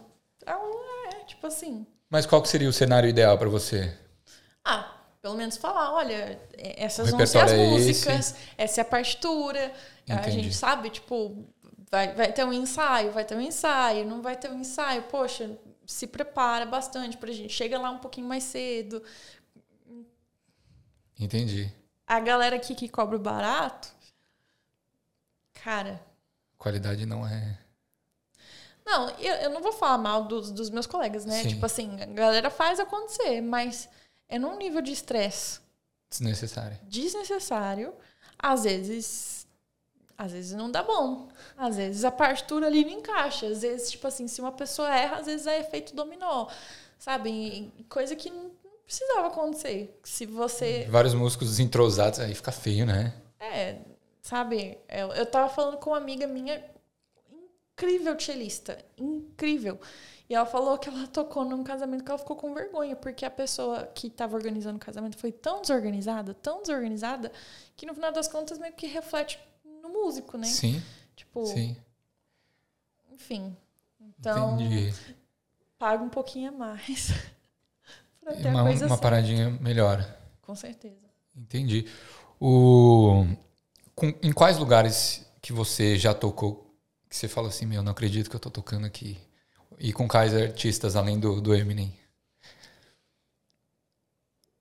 Olha, por mais clichê que isso soe, cada apresentação pra mim é tipo, Ah, mano. meu Deus. É sério. Muito clichê, mas toda vez que eu tô no palco, eu falo, obrigado, senhor. Tipo, é muito, Gratificante. é muito, eu adoro demais. É, Mas, claro, tem os, os teatros icônicos, tipo Sala São Paulo, Teatro é, Teatro Municipal, você foi já? Que Sim, top. a Opera House, ah, o Town Que- Hall aqui, sabe? Teatros Sim. na Alemanha, teatros na Europa, é, teatros em outros lugares do Brasil, sabe? Tem, tem muito lugar muito incrível. Que bacana. É, e artistas também, você fala, meu Deus, que legal! Tipo, o Eminem, Michael Bublé, já toquei com a Ivete Sangalo no Brasil, com. Luísa Posse. Tem tanta gente que se eu for falando os nomes eu vou esquecer. Aham. Toquei pro Papa. Gente. Tipo, mas, mas de verdade, de verdade, cada apresentação é meio que única, Única. sabe? Eu, eu gosto muito, cara. E olha, meu maior pesadelo, falando de sonhos, eu voltei. É. Eu tenho um pesadelo recorrente. Ih, meu Deus, o que, que é? De eu não estar preparada. Pra um show? É. E errar? De estar naquele pânico de, tipo assim, meu Deus, eu vou ser espala de um concerto. Tipo assim, eu vou ser a violinista principal ali. E eu não me preparei direito e eu não sei o que eu tô fazendo e tá todo mundo dependendo de mim. Então, tipo assim, eu já evito. eu já evito. é, Por isso você se prepara muito. Claro. Você, você geralmente, quando, quando acontecem esses concertos assim, é, não tipo do Eminem, né, que você cola lá e tal com as pessoas, mas uma orquestra, vocês ensaiam junto, juntos várias vezes. Orquestra, sim. Faz um bom tempo. Depende do que a gente tá falando. Se or- orquestra concertos clássicos, sim. Tá. Mas, por exemplo, eu toco vários concertos aqui, por exemplo, é, Queen com orquestra, ABBA com orquestra. Aham. Aí esse é o mesmo esquema, É o mesmo esquema? no dia. Mas aí a questão de não ter a preparação, né? E você fica nervosa quando você não ensaia muito? Não, não se eu sei a minha parte, assim, porque Sim. aí eu fico Fica tranquila. é, de boa. Nossa, eu ia ficar muito nervoso. Ah, eu já tô acostumada também, né? Mas. Eu lem- Não, eu lembro uma eu, vez. Eu, eu fico nervosa. Se é uma coisa que eu sei que eu podia me- ter me preparado antes e eu não me preparei. Entendi. Se é uma coisa que eu sei que, tipo assim, eu tenho que fazer ali na hora, de boa. Eu sei que eu, tipo assim, eu fiz o que eu podia. Mas se é uma coisa que eu sabia que eu podia ter feito antes e não fiz, sabe assim, sabe aquela, Sim. aquela sensação de que, ai, podia ter estudado mais um pouco? Não, eu lembro uma vez eu tava em Poços de Caldas, numa pizzaria. A gente era um grupo, sei lá, acho que umas 10 pessoas. Só que eu era, era, era moleque, acho que eu tinha uns 19, 20 anos, alguma coisa assim. E aí a gente tinha um cara tocando violão. E aí a gente, pra zoar, né, falou assim, eu falei pra ele, pô, vou, vou pedir a, a minha namorada em casamento. Eu nem tinha namorada, né? Deixa eu tocar uma música aqui pra ela. E aí ia tocar Preciso Dizer Que Te Amo, do Cazuza.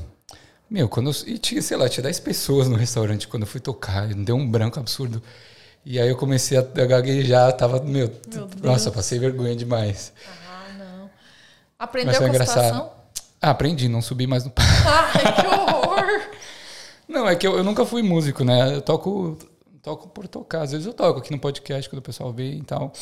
Mas num, a apresentação foi o quê? É, show de talento da escola, com uma É, bandinha. começa assim. Esse negócio aí também, mas às vezes no, eu lembro que na faculdade eu fiz Mackenzie, né? Toda sexta-feira tinha meio que um Você fez faculdade de quê? ADM. Tinha um palco. lá que você não sabe o que você quer fazer da vida, né? Exato, preciso. eu, tô ouvindo, eu tô ouvindo muito stand-up comedy. Muita, muito stand- stand-up, né, no português. Sim, Os caras zoam muito a galera de ADM. que faz ADM, é. E a galera de engenharia também. Ah, o pessoal que vira Uber, né? Exato. Aham. Nossa, tô ouvindo muito Quem que você ouve? a Afonso Padilha, Ele é, ele é engraçado. é, Renato. Renato Albani? Renato Albani. É, aham. É, tem um, um cara novo que eu conheci agora que fala Dali Boy. Esse daí eu não conheço. Esse daí eu não conheço. Mas eu, eu fiquei sabendo que você é bom em contar piada, né? Eu? Em apresentação, num show, que você, você não foi um casamento, alguma coisa que você foi tentar contar uma piada. Não deu muito certo. Nossa, é verdade. Qual que era a piada, gente? Ai, eu lembro. Conta aí pra gente. Ai, gente, foi muito mico. Meu pai me zoou até. Não, eu fico imaginando sua cara assim, querendo se esconder. Ai, gente, eu fui tocar numa apresentação que era um jantar para pessoas muito ricas, numa mansão muito rica. Eu lembro, tava. E, e aí, é, tinha uma hora lá que a gente fazia meio uma brincadeira. Cada uma das. Eram três meninas, três violinistas. E aí eu meio que tava comandando o negócio ali. E aí as duas meninas eu falava para elas ensinarem violino para uma pessoa para tocar, fazer me- meio como uma competição de quem aprendeu violino rápido. E aí enquanto elas estavam ensinando, eu falei assim, pô, falar o quê para as pessoas, né? Eu vou contar uma piada. aí eu falei assim, qual é a diferença de um violinista e uma pizza? Aí todo mundo. "Ah." Aí eu meio que tipo assim, não, mano, não conta piada. Aí eu falei assim, vamos Tá. voltar a tocar. E não sei das quantas, meio que desconversei. Já era tarde. Aí a gente tocou uma música. Aí um cara falou assim: conta o final da piada. Eu falei assim: tá bom. Eu já arrependida. Ai, meu Deus.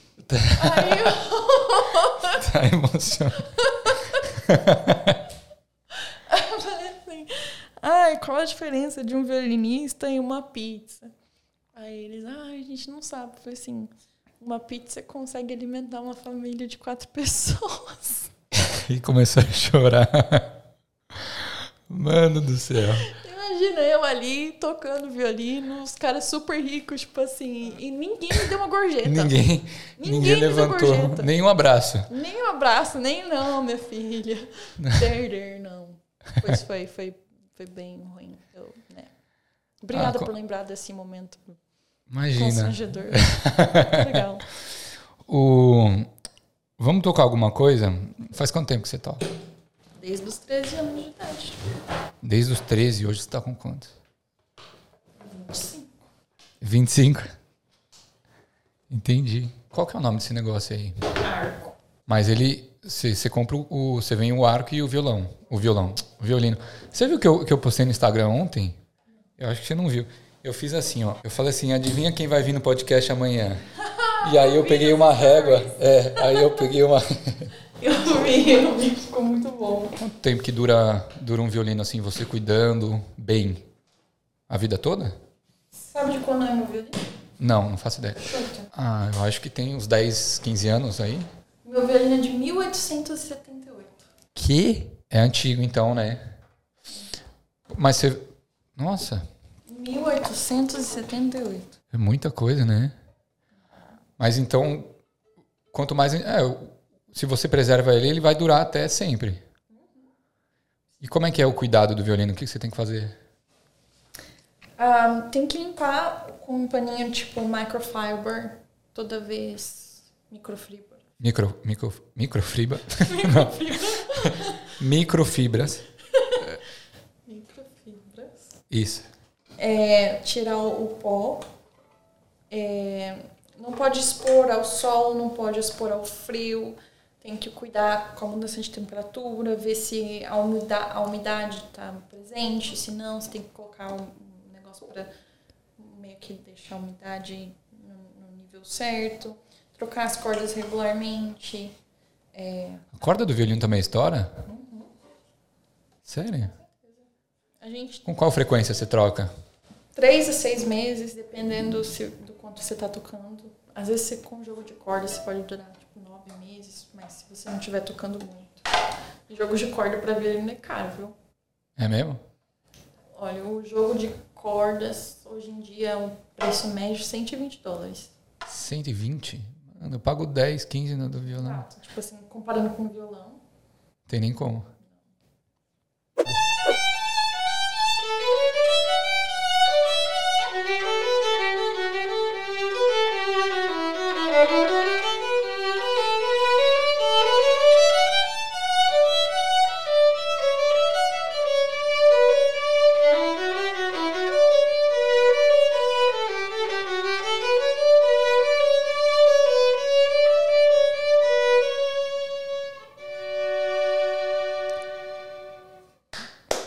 Música é linda. Essa música é linda. O, sabe o que eu acho? De, como é que você sabe as notas? Por exemplo, porque o violão você tem, você tem o traste separando as casas, né? Você tem primeira, segunda, terceira. E aí qualquer movimento que você faz no dedo vai, vai, vai mudar o som? É, na verdade, é, tem que ter um bom ouvido, a gente treina, mas é, cada. Tipo, é muito fácil de mudar a nota. Por exemplo, se eu toco aqui, tá afinado, mas se eu mudo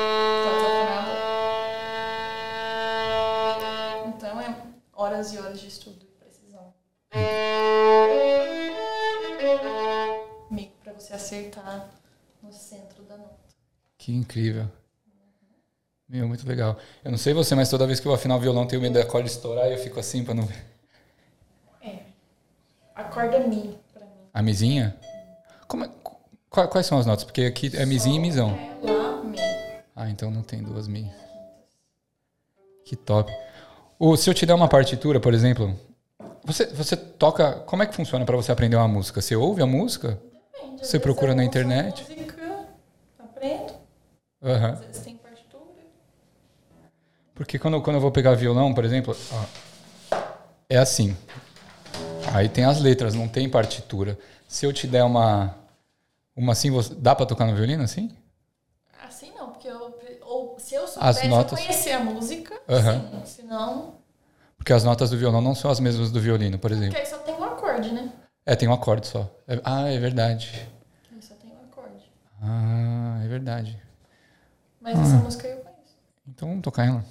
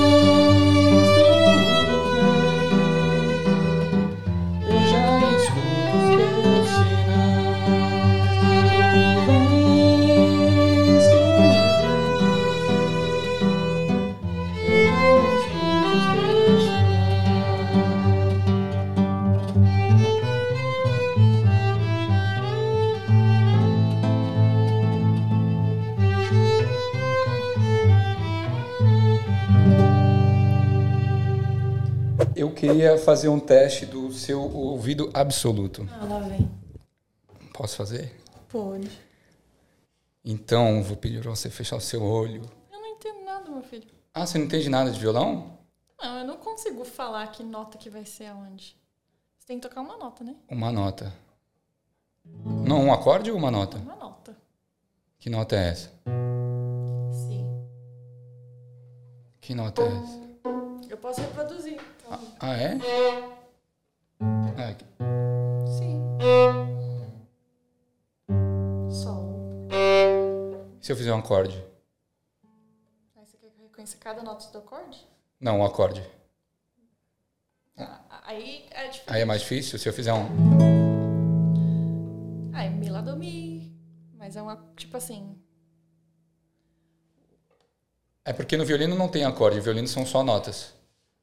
Não, a gente tem acorde, mas é que o meu ouvido, quando eu escuto, eu não escuto, tipo assim, ah, esse é um Mi maior, um Mi menor. Eu escuto o nome das notas individuais, entendeu?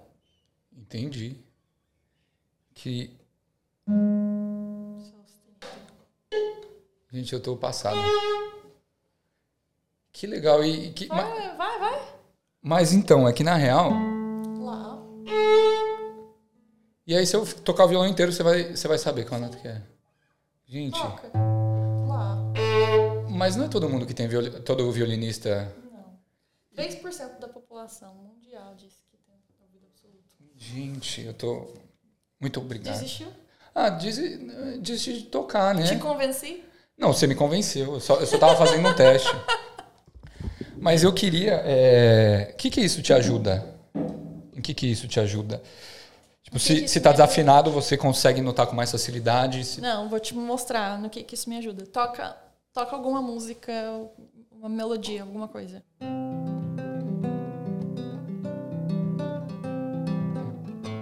Ok, pode deixar.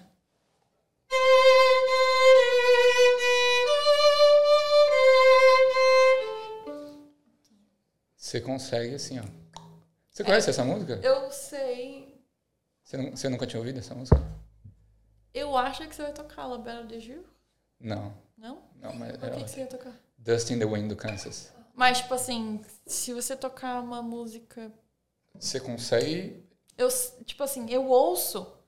Do, do, si, si, E aí você consegue ré, repro- do. reproduzir. No... Aí eu sei. Então o instrumento fala com você. Fala comigo. Gente. Olha, poético. Bonito, bonito. Gostei, adorei. A música, né? Não só o violino. Mas... Que incrível. E a gente vai lançar um CD. Eu sei que você não gosta de falar de planos. Mas fica o spoiler aí pra galera. Nem eu O... sabia. Então, tá sabendo agora. O, o, o arco você também afina? O que, que é, tipo, essa paradinha atrás? É porque é crina de cavalo, né? Tô ligado. Então, a crina Ah. a gente solta. Ah, você não deixa. Você só, só dá uma apertada nela, É. uma estendida. porque a gente precisa de atenção. Se a gente deixa ele com atenção o tempo todo, ele é capaz do arco afrouxar e aí não funciona mais. Então a Entendi. gente sempre solta atenção quando termina de tocar. Os cabelinhos. Fica bonzinho. Que legal. Que legal. Pode Esse, encostar no cabelinho. é, eu, eu vi você, você falando com o pessoal do, do outro podcast, do, do Nada. E o, quantos violinos você tem hoje? Eu tenho o meu violino principal, é esse. Esse é o seu principal? É. E eu tenho. Oxe, obrigado, achei que você trazia um porcaria, assim. Ô, louco! Meu. Não, por, por assim, por estar tá, tá vindo na minha casa, Ô, entendeu? louco! Porque Minha é uma moral tá lá presen- embaixo. Não, não, porque eu digo assim, por- porque você não tá indo para uma apresentação, entendeu? Eu falo assim, ah, vou levar qualquer violino. Tem, tem violen é, violência, diferença entre os sons Com desse violino e um mais baratinho que você Com tem? certeza. Na verdade, acho que devia fazer um vídeo sobre isso, né? Mostrar a diferença de um som do violino mais caro e mais barato. É uma ideia, uma ideia. Eu tenho um violino de 200 dólares. E aí É eu aqueles- posso comparar com esse aqui. É, é, então, tem, você já viu uns vídeos desse no YouTube também? Que a galera pega uns instrumentos assim, Compara, né? Legal, eu devia, eu devia fazer. fica, fica. É. O seu canal do YouTube, como é que tá indo? Ah, tá parado, né? Tá parado? Não, tá aí uma dica. Aí, uma dica, não. É porque eu quero gravar mais música. Mas gravar mais música requer mais recursos. Entendi. Entendeu? Então, ficou parado por um tempo. Eu pensei de fazer um. um eu fiz um outro canal, né? O, o vlog para com a ideia, na verdade, de compartilhar mais coisas sobre a produtividade, aprender como aprender, meio que o meu dia a dia. E aí eu pensei de deixar um canal meio que para falar dessas coisas, vlogs também, e um canal só de música. E Mas aí? aí eu tô, tô na fase dos planejamento agora, para falar a verdade. Agora eu tô animada para tocar Loki. Ah, é, yeah, eu queria. Então, e aí, como é que ser essa parceria? Eu vi que você estava fazendo outra movimentação no Instagram também, né? E aí todo mundo comentando lá, marcando. Como é que, que, que aconteceu? Ele respondeu, né? Ele respondeu, ele me segue. Olha que legal. Gente. É, começou a me seguir. Ah, é porque. É aquela coisa, né? Do sonhar grande, sonhar pequeno. Dá o mesmo contas, trabalho. Dá o mesmo trabalho. E aí. É, eu falei, né, que eu tô muito no pique de querer gravar mais, de fazer mais parceria. E aí me perguntaram no Instagram qual, quem era o meu sonho, né, de, de tocar, de fazer parceria. Eu falei assim, ah, uma das pessoas era o Alok. E aí eu falei assim, ah, quando eu for pro Brasil, eu vou tentar fazer contato e tal. E aí, cara... Vai ter a turnê dele. A turnê não, né? Eu Ele abri o festival. Facebook um dia e eu vi que o Alok vinha pra Austrália. Eu falei assim, não, isso aqui é, é de minha Deus. chance. É minha isso chance. Isso aqui é a resposta. Aí eu falei assim, não, pronto eu vou tentar tocar com ele. Aí eu tive essa ideia maluca de. Ai, de, meu, você é muito criativo. De mandar uma mensagem pro Alok todo dia no Instagram. Sim. E me filmar mandando, tipo assim, meio que a situação e pedir pra galera ajudar a marcar. Sim. E foi assim que, que chegamos até o Alok, graças a Deus. Estou esperando ele ainda entrar em contato, porque ele falou que a gente vai marcar uma reunião. Então, estou aguardando a reunião. Mas eu sei que ele tá tá bem ocupado agora Sim. que ele tá em turnê na Europa. Ele tava no Tomorrowland, não tava? Você não... Tava. Gente. Acho que agora ele tá em Ibiza. Ibiza. Você curte música eletrônica? Cara, é muito engraçado, porque a minha mãe era muito do techno, da é música mesmo? eletrônica. Então que eu legal. cresci escutando é, música eletrônica. E eu gosto muito do estilo do, do Alok, assim. Tipo Tiesto, assim, que ela ouvia, David Guetta. Ah, ela ouvia Lasgo. Sabe que não? I can feel in your heart. Yeah. Pô, essa daí era das mais tocadas dos anos 2000, alguma é, coisa é, assim, né? Filho. Caramba. Lasgo. Pô, Lasgo era top. Era. Nossa, minha mãe tocava no carro, era tipo assim, o tempo todo, o dia todo. Que legal. Minha mãe é mó jovem, então ela era baladeira. É, e você, você é baladeira? Como é que é, como é, que é Ana? Eu não sou baladeira, não. Eu, eu sou nerd mesmo. Você é nerdona? Mas, é, como, como é que você aprendeu sete idiomas? Foi sendo nerd? Assim? Era meio que um hobby para você?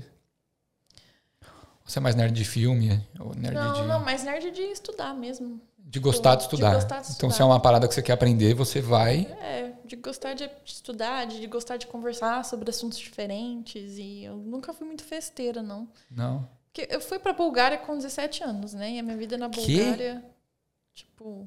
Nossa! Minha vida na Bulgária não foi nada. Tipo assim, eu não tive uma adolescência normal. Sim. Era estudar, estudar, estudar, estudar. Eu estudava violino 8, 10, 12 horas por dia, sabe? Você não tinha vida social nenhuma? Uh -uh. Você tinha amigos? Ah, tinha os amigos da universidade, né? Os colegas da Mas você dava, você pegava um pessoalzinho lá, tinha, dava uns beijinhos, assim, tinha gente pra sair, gente pra namorar lá na Bulgária? É porque você tá falando que não tem amigo, eu tô achando que você, mano, você tá, tipo, Menino, focado. Pergunta. É, não, se você puder compartilhar, né? Oh, vamos pra próxima, hein? Pra próxima pergunta? tá. Mas sua vida lá era como, além disso? Você é tímida, assim? Eu falei, não, é que eu tava falando com a Márcia, ela falou que ela era festeira, ela era chezeira. Ah, ela, a Márcia é. Ela era chezeira. Mas ela contou. Eu, eu, não era festeira, não. Eu, não. É, eu nunca peguei uma pessoa na balada. Sério? Uhum. Nunca. Mas chegou, ah, pegou um contato, trocou ideia depois. Você achava interessante ou não? Não. não ia pra balada pra eu dançar com seus amigos. Ah, é. Você falou que não é baladeira, né? Não. Não. Nunca peguei ninguém numa balada. Ah, mas isso é uma coisa boa. Porque aí você. Depende. É. é. Enfim. Não, menino, na, na, época de escola tinha umas meninas que já tava contando. Já beijei, Já beijei vários moleque. É, não. E você só com violino aqui? E eu focado nos estudos, focada nos estudos. Sabia que a minha mãe e meu pai até me encorajavam a ir pra festa, pra Sério? balada. Minha filha, você não tá bebendo, não? Você não quer comer? Minha filha. Teve uma vez que minha mãe É. falou que eu precisava me divertir mais e ela falou assim: vá pra uma festa, vá pra uma balada, vá fazer test drive. É. O seu pai te dirige. Sério? Eu não, eu era. Eu, Porque você gostava mesmo do, do violino. ah, sim. Muito, muito. E aí foi, foi, foi escolha minha, né?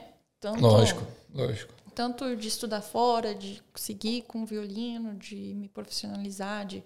Comecei a trabalhar com violino com 15 anos. Então, É. Sempre focada. sempre focada. É um, é um negócio, é uma paixão, é um negócio arde, assim, no coração. Então, foco. O, você já pensou é, se você você se vê onde você chegou hoje? Você já pensou em tudo que você já abriu mão Ah, para estar onde certeza. você está? Você Com certeza. Na época do visto, eu acho que meio que foi esse um, um dos baques, sabe? Que, tipo, cara, eu saí de casa com 17 anos, abri mão de qualquer conforto, sabe? Abri mão da minha família, abri mão de comida, abri mão do clima, abri mão dos meus amigos, abri mão Sim. de tanta coisa. Abri mão de experiência normal, de, de por, ir pra faculdade e ir pro barzinho, e, sabe? É, não me arrependo absolutamente, porque eu acho que as escolhas que eu fiz foram as escolhas certas para a vida que eu quero ter, sim. mas foi não foi nada fácil, Foi um sabe? sacrifício. Foi um sacrifício. O Minha, meu período na Bulgária foi muito difícil. Foi muito difícil. Eu vi, eu vi você falando isso em algumas lives e eu tenho até ódio dessa sua professora aí. Qual que é o nome dela mesmo? Não quer falar, tudo bem. Mas o. Não pode falar, gente, para não tomar processo. Ah, é verdade, é, não é verdade. Então, mas ó, eu fiquei com raiva dela por, por- pelo que ela fez. Assim. É cada coisa, né? Não, a questão é que. Era, era meio que assim, pra quem não, não conhece a situação, era meio que um abuso psicológico, sabe? É, que imagina, quando. é- É que na época, né, quando eu tinha 17 anos de idade, meu Deus, eu achava que eu era muito maduro e tal, mas, querendo ou não, quando você tem um mentor, meio que você confia ali 100%, sabe? Então, foram tantas situações que foi, foi Comeu muito pão que o diabo difícil. amassou. Foi, é, foi bem, bem difícil na Bulgária. E aí sobrevivi, né? Sobreviveu. Fiquei mais se, forte depois. se aquilo não te derrubou, o que, que vai te derrubar? Pois foi. Que legal. O visto também não derrubou. É. Nada Então derruba. agora, Mas qual, qual, qual foi o momento mais difícil durante essa, essa sua caminhada toda, você acha? Bulgária, com certeza. É. Cara, tinha tinha dias que eu estudava e eu, eu sempre estudei olhando no espelho, né? Porque a gente estuda pra ver se tá tudo alinhado. Sério? Tipo assim, é, é- o violino é, é milimetricamente, sabe? As coisas têm que estar no lugar. Eu estudava olhando no espelho e eu es- estudava e chorava. Era tipo assim, eu, eu não teve uma época que eu não conseguia olhar para o meu violino sem chorar. Era uma dor, era uma coisa, sabe? Era uma tortura e era aquela coisa de que, sabe aquele sentimento Você começava a acreditar no, Ah, você- tanto que você é. ouvia. E, e ao mesmo tempo aquela questão de tipo, não vou desistir, não vou desistir. E, e aí também de pensar, poxa, será que eu escolhi o sonho errado? Por que, que eu tenho esse, essa paixão tão grande? E, sabe? Eu ouvi uma vez um, um cara falar assim, por que, que Deus me deu a inteligência e a, a capacidade só de entender o quão eu não sei Pra, tipo assim, eu sou boa o suficiente pra, pra saber que eu sou ruim demais pra chegar no topo, sabe? Sim, sim. É, e eu falava, não, não é possível. Era, era muita tortura psicológica. Era, foi, com certeza, o período mais difícil da minha vida. Com É? certeza. E eu também, eu tenho essa questão de que quando eu tô passando por um momento difícil, eu me isolo. Eu me fecho, tipo assim, todo mundo Você vai não me ver compartilha. e eu vou estar de boa. Então eu lido com isso sozinha. Então, na época que eu tava passando por tudo isso, quem estudava na universidade via, né? Porque eu andava para todo canto chorando. Sim, sim. e os meus colegas de classe viam o que a professora fazia. Mas a minha bolsa de estudos no Brasil, os meus pais, todo mundo só ficou sabendo depois de anos. Anos. Quando você foi dar uma entrevista. É. Né? é, os meus pais, às vezes, eles falam que é difícil ouvir entrevista, porque cada entrevista eles descobrem, Descobrem algo novo. é. Entendi. Mas, pô, é, você viveu tudo isso, né? E conseguiu, e deu certo. Queria te fazer uma pergunta que, que a gente estava falando sobre isso antes. Você sempre foi religiosa? Não. Quanto Deus teve presente assim na sua vida para nesse nessa sua caminhada e quanto isso te ajudou? Porque estava falando com a Fê Gasal e ela falou é, do, do grupo que vocês têm aqui, né? É, Sisterhood. Da Sisterhood. Então, quanto isso te ajudou, mas antes você falou que não, nunca não era né, desde sempre. Como é que foi essa, essa história com Deus? Sim. Bom, eu cresci numa família católica, talvez com a maior parte dos brasileiros. Sim, sim, me incluo é, Ia na, na, na, missa com a minha avó. E aí, depois que a minha avó faleceu, é, meio que acabou um pouco dessa tradição de ir na igreja. E aí, com 15 anos, eu tinha prometido para minha avó que eu ia me crismar. E aí, com 15 anos, eu fui para a igreja. Eu falei assim: não, vou fazer o crisma e tal.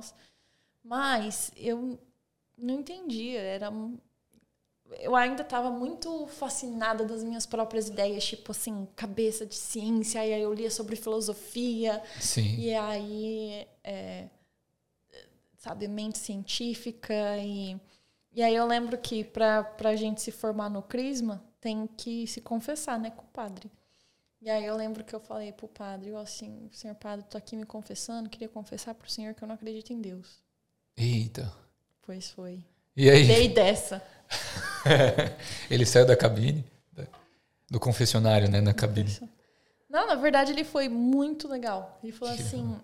minha filha, é, é muito difícil nesses tempos, realmente. Meio que o que a gente estava falando antes, tem tanta desinformação, mas, tipo, na hora certa, Deus vai achar seu, seu coração, não se preocupa, tá tudo certo. Tipo assim, nem se sinta culpada. Sim. Ele foi muito gente boa, foi muito gente boa, foi muito legal. E aí isso aconteceu, e aí eu falei assim: quer saber de uma coisa? Eu quero meio que entender um pouco sobre esse lado da minha espiritualidade. Aí eu fui em algumas igrejas é, cheguei em algumas igrejas evangélicas no Brasil, fui em centro espírita, meio que estava buscando. Sim, sim. A, a Isso Deus antes de você sair do Brasil para Bulgária. É, antes de sair do Brasil. Sua adolescência, tá. E aí eu, eu fui numa igreja que como posso dizer, eu achei um Te pouco marcou? hipócrita. Hipócrita. Acontece muito. É, e isso me deixou um pouco confusa, sabe? Porque como assim? Como pode você estar empregando uma coisa e no final das contas estarem fazendo outra? Tá falando mal de um pelas costas, era a fofoca daqui. Ah, sim. Uhum, e padrão. aí eu, eu falei assim, quer saber de uma coisa? É, se Deus é onipresente, onipotente, oni, é, onisciente... Falei certo? Falou certo. Falou certo. Pensei que eu tinha falado duas vezes a mesma coisa. Eu falei assim, Deus está comigo e tá tudo certo. E aí eu passei muitos anos achando que eu era agnóstica. E aí, tipo assim, eu acredito, mas também não acredito 100%, mas também não desacredito, porque... Tava sempre nessa dúvida, né? É. E ao mesmo tempo, tipo assim, toda vez que eu ia num lugar novo, eu, ai, obrigada, meu Deus, sabe? Tipo assim. Sim. Mas sim. chegava numa conversa filosófica, tipo, oh, não, porque não, vamos falar agora de filosofia. E, sabe, tipo. Enfim. E aí é, chegou a pandemia. E na verdade a gente foi num encontro, numa, num almoço com, com as meninas. E veio a pandemia a gente decidiu continuar fazendo um encontro pelo Zoom. E um encontro semanal? Encontro semanal. Toda tá. segunda. Acontece até hoje. Legal. É, e aí, nesse primeiro encontro pelo Zoom, a Márcia é evangelista. Uhum. Ela. A gente conversou, a Renata estava lá também, elas, sabe, entendem tanto e falam com tanto amor. E naquele mesmo dia, eu e a Fernanda, a gente aceitou Jesus e foi muito intenso. Tipo assim, a, eu tive que desligar a câmera porque eu comecei a passar mal, de, assim, de vomitar. Pode falar essas coisas? Pode. Eu comecei a passar mal. Cara, eu não conseguia parar de chorar. Eu, sabe, é como se tivesse saindo alguma coisa ruim do meu corpo mesmo. Eu fiquei mal, mal, mal, mal, mal. E depois daquilo, daquele dia, tipo assim, eu e Deus, ó, estamos brother. Brother. Então, pai e filha, na verdade. Foi, foi assim a minha. Então foi esse, esse encontro que você teve com as meninas? Que meio que me tirou de cima do muro, né? Que Entendi. Tá em cima do muro é o pior lugar que a gente pode estar, né? Mas você vinha em cima do muro desde do Brasil? Entendi. É, é que, no final das contas, eu acho que era até um pouco de arrogância e, e- e- e ignorância também, sabe? Sim. Porque eu sempre precisei meio que entender. Algumas coisas eu preciso entender. E, e foi incrível porque eu fazia várias perguntas. Sempre, ainda Curiosa. faço. Curiosas no Aham. grupo do, do, do Sisterhood. Tipo, mas por que que acontece isso? Por que que, sabe...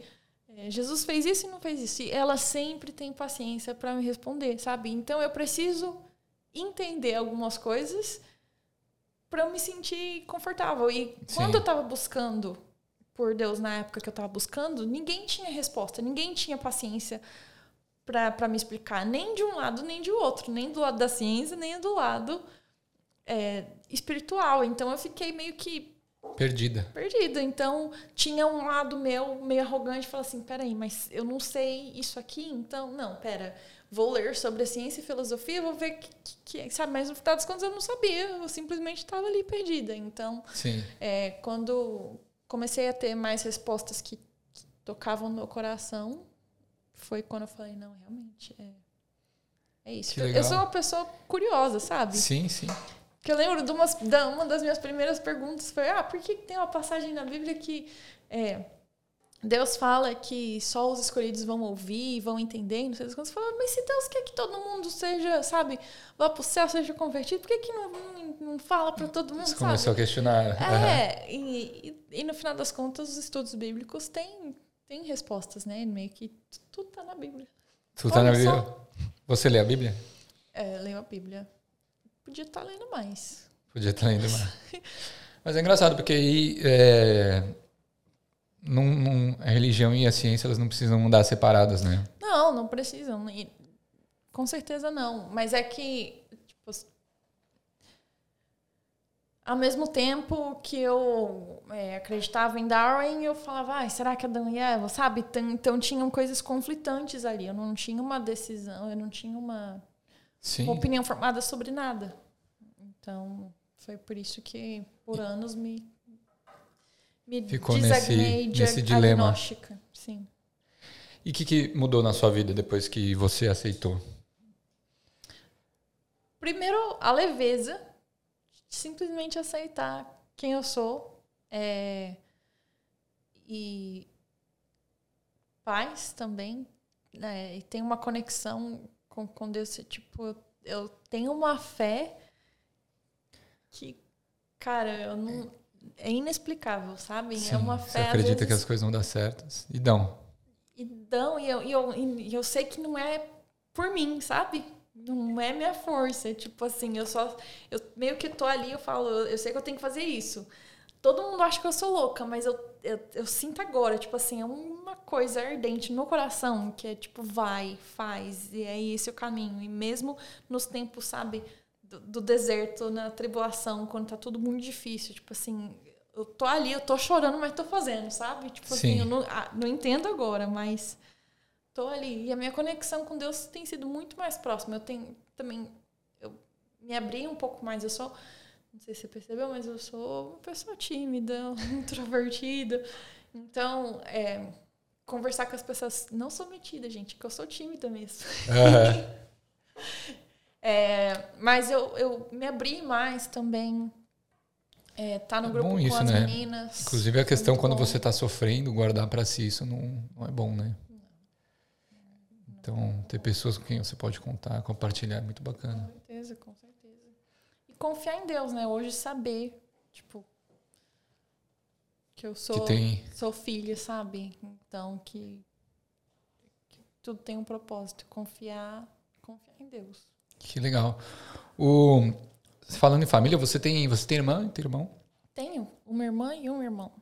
É? Todo mundo lá no Brasil? Todo mundo no Brasil. Eu Isso. sou a Luca. Mas aí, que, que, quando você veio para decidiu vir para a Austrália, o que, que eles falaram? Eles já estavam acostumados, porque já, Eu acostumada. já tinha ficado passado tanto tempo fora que falou assim, ah, você vai ficar pouco tempo aqui no É. Quando Brasil eu saí mesmo. do Brasil, a minha irmã tinha 10 anos de idade. Aham. Então, essa é uma parte que tá que, tipo, falando das coisas que a gente abriu mão, cara, eu eu não tive presente na infância e na adolescência da minha irmã. Isso é uma coisa que me machuca muito, sabe? Porque eu queria muito que a gente fosse mais próximas, Sim, mas eu sei que a distância não, não dificulta as coisas, né? é, e na época quando eu fui também, acreditem ou não, não tinha WhatsApp, não tinha essas coisas. Eu, eu tinha que comprar cartão telefônico pra ligar pro Brasil e era tipo assim, você comprava 10 minutos e era muita coisa. Era. e, sabe, não tinha como manter uma relação assim muito muito estreita. E aí eu acho que como um mecanismo de defesa também é, você meio que se isola um pouco, você se fecha um pouco, sabe? Entendi. Tipo, pelo menos foi assim que foi comigo. O que, que funciona com você? Não sei se funciona ainda, mas foi o que Foi. funciona na época. Entendi. E você pe- pensa em trazer eles para cá, de alguma forma? Ou Não, ninguém visitar? vir, não. Não, na verdade, é, meu pai quer vir visitar, minha mãe quer vir visitar, minha irmã não sei se quer, meu irmão talvez. Mas, tipo, pra morar assim, Passar um tempinho, né? Não. talvez meu pai. Não sei. Mas meu você irmão, eu já falei pra ele várias vezes. Falei, ô, vem pra cá, Caiane. fazer intercâmbio. Você é aventureira. Engraçado, né? Tímida, assim. Eu sou aventureira, mas. Olha só. Olha lá, olha lá. E me tira uma dúvida. É, você, para quais países você você fala sete línguas, né? Quais países que você já visitou e como é que você aprendeu a falar esses idiomas? Né? Você tá- a gente tá falando com o JP. Você fala francês, espanhol, Português, búlgaro, português, inglês. espanhol. Não, já repeti já. Calma, no começo. Português, inglês, espanhol, búlgaro, francês, italiano e russo. Certo. É, rapidamente falando, eu aprendi búlgaro primeiro, porque eu fui para estudar na Bulgária. É, na Bulgária, aprender. eu me senti muito humilhada, porque foi muito difícil e no começo eu não entendia nada, ninguém conseguia me entender, eu não conseguia ler nada, alfabeto cirílico. Aí eu prometi Foi que nunca mais eu não ia ser entendida e eu não ia entender. E aí, depois disso, eu aprendi espanhol, porque eu fui convidada para tocar na Orquestra Jovem das Américas, e a opção era ou os ensaios eram em inglês ou espanhol. Então, eu entendia um ou outro, aí eu falei assim, não, vou aprender espanhol. Peguei um livro, fui lendo no aeroporto, no, no aeroporto não, no avião, e eu ia, e realmente incomodava todo mundo, e falava assim, ah, como que eu falo isso? Porque tinha muita gente da, da, da América, América Latina, América Central, e aí aprendi espanhol lá. Aí voltei para Bulgária, aprendi francês, porque eu morava com uma housemate que morou 15 anos na Suíça. E a gente fez um acordo e ela me ens- me ensinava francês e a gente conversava em francês em casa. E aí depois eu me mudei para os Estados Unidos, aprendi inglês. Sim. É, e aí eu pensei nos Estados Unidos, poxa, eu tô aqui nos Estados Unidos, falo búlgaro, ninguém fala búlgaro, mas búlgaro é próximo do russo, então vou aplicar o meu conhecimento do búlgaro para estudar russo. Tá. E aí, por último, foi o italiano, porque quando eu saí do Texas, eu voltei para Bulgária pra, por um tempo para fazer para me preparar para as provas. E aí eu precisava trabalhar, né? E aí o que eu fiz? Eu comecei a dar aula de búlgaro na Bulgária. E aí eu comecei a dar aula para um grupo de italianos que allegedly, que eles falaram que falavam inglês, mas o inglês era muito capengo. Então, o que eu tinha que fazer? Eu tinha que aprender a matéria em italiano para eu dar aula de búlgaro, entendeu? Aí eu aprendi Meu italiano. Nossa, mas então você tem uma facilidade absurda para aprender idiomas. Não é facilidade, é ó, conhecimento, entendeu? É, é método, é. É ouvido absoluto. Você ouve. É saber o que fazer. E já tá falando. É saber o que fazer, entendeu? Que legal. Mas, claro, as línguas são em níveis diferentes. Sim, sim. Porque as que eu mais Quais uso, que você se garante mesmo? 100% é. fluente. É, português, inglês, é, espanhol, búlgaro, francês, talvez. Tipo, o Sim. italiano, o russo são ok, sabe? Se vira, não passa fome. Não passa fome. E você já foi pra, pra Itália? Já foi pra... Eu fui pra Itália quando eu tinha 18 anos. Mas uma história muito longa. Uma história longa. Você tem várias histórias, tem né? Tem várias histórias, meu Deus. Vai fazer um podcast só da Ana. Nossa, fui pra, pra Itália. Eu fui pra. Você viu a história da Índia? De quando eu fui pra Índia? Do nada, tipo assim. Não vi. Cara, eu contei em, em algum canto lá no. Você foi pra Índia também? Fui pra Índia, fui pra um monte. Cara, a história que não Mas falta. tudo isso tocando?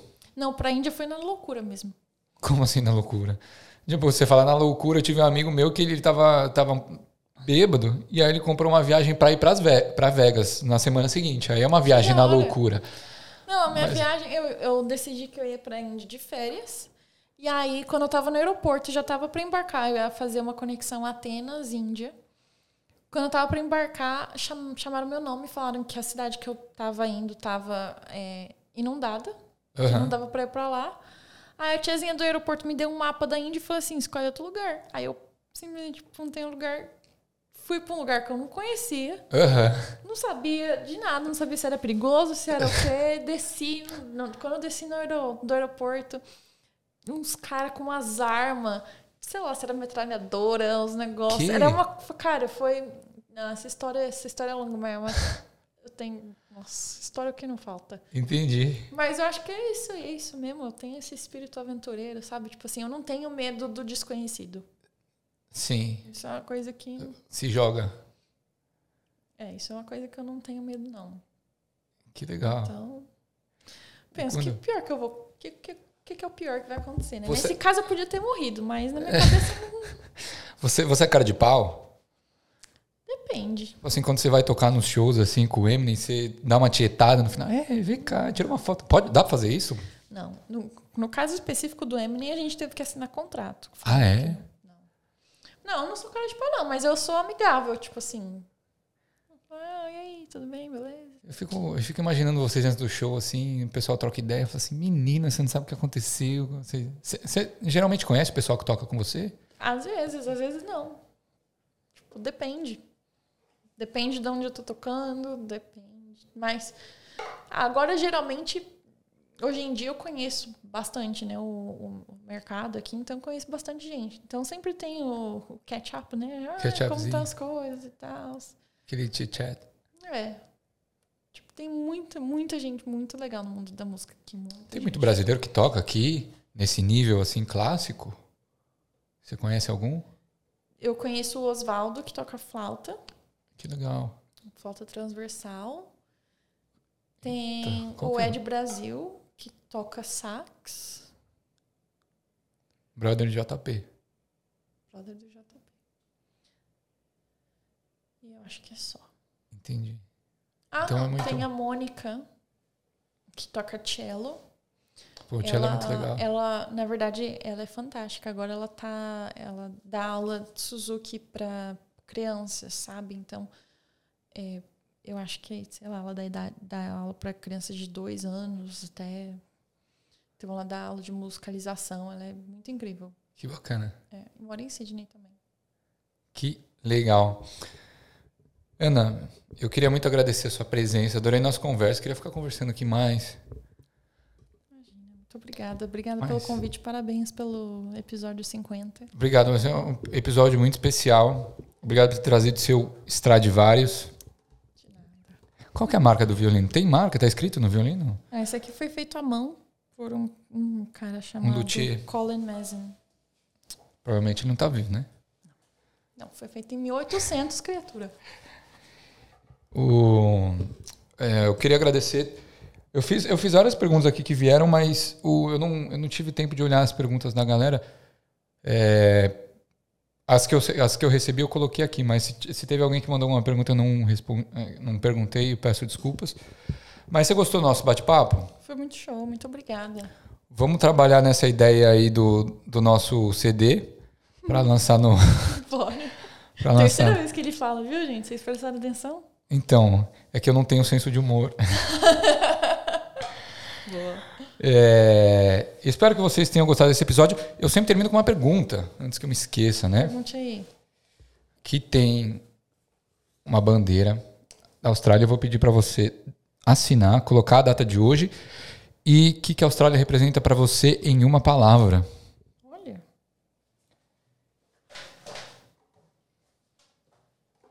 É, e aí, enquanto você vai pensando e assinando, eu vou pedir. Vou guardar o violino pra mim. Tá bom. É, então, você está segurando o violino faz um tempo, né? Eu de... Ai, meu Deus, eu devia ter falado para você guardar. É que você tem um apreço por esse violino e parece que não quer deixar ele sair da sua mão, né? Mas eu, imagino também, o pessoal não deve nem encostar nesse violino. Quem é? Você é a única pessoa que toca, né? É, sim. Você, hoje você tem algum. Você faz aula? mas eu fiz até terminar o doutorado. Entendi. Gostaria de fazer, na verdade, voltar à rotina de. É, por que, que você parou? Acho que estava sem tempo, estava de saco cheio? É, não, não era saco cheio, não. Era, na verdade, era mais questão de manejar o tempo e a dedicação que a gente precisa para fazer para fazer as aulas, né? Porque é, fazer aula é como se tivesse uma prova cada semana. Sim. Então, não queria perder o tempo do meu professor.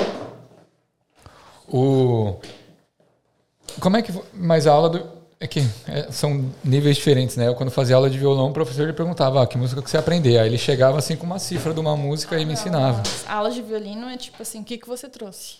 Ah, o que, que você trouxe? É. Então... É, você trouxe biscoitos, trouxe um bolo. Vamos lá, vamos lá. É escolhe o lugar aí. E enquanto você vai assinando, gente, não esqueçam de nos seguir no, é, no canal. Espero que vocês tenham gostado desse episódio. Equalizando, completando 50 episódios. Vocês encontram no Spotify, no YouTube. Se inscrevam, compartilhem com o pessoal. É, entrem também no Grupo Brasileiro Indígena em 2022, caso vocês estejam aqui na Austrália ou estejam vindo, ou tenham curiosidade, né? A gente sempre troca uma ideia lá e se ajuda. E sigam a Ana, anamurakawa.violin.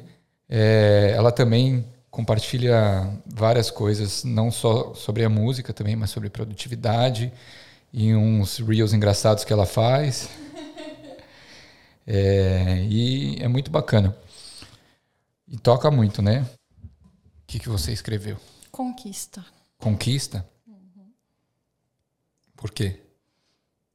Porque era um sonho para mim terminar meu doutorado. Eu conquistei isso aqui.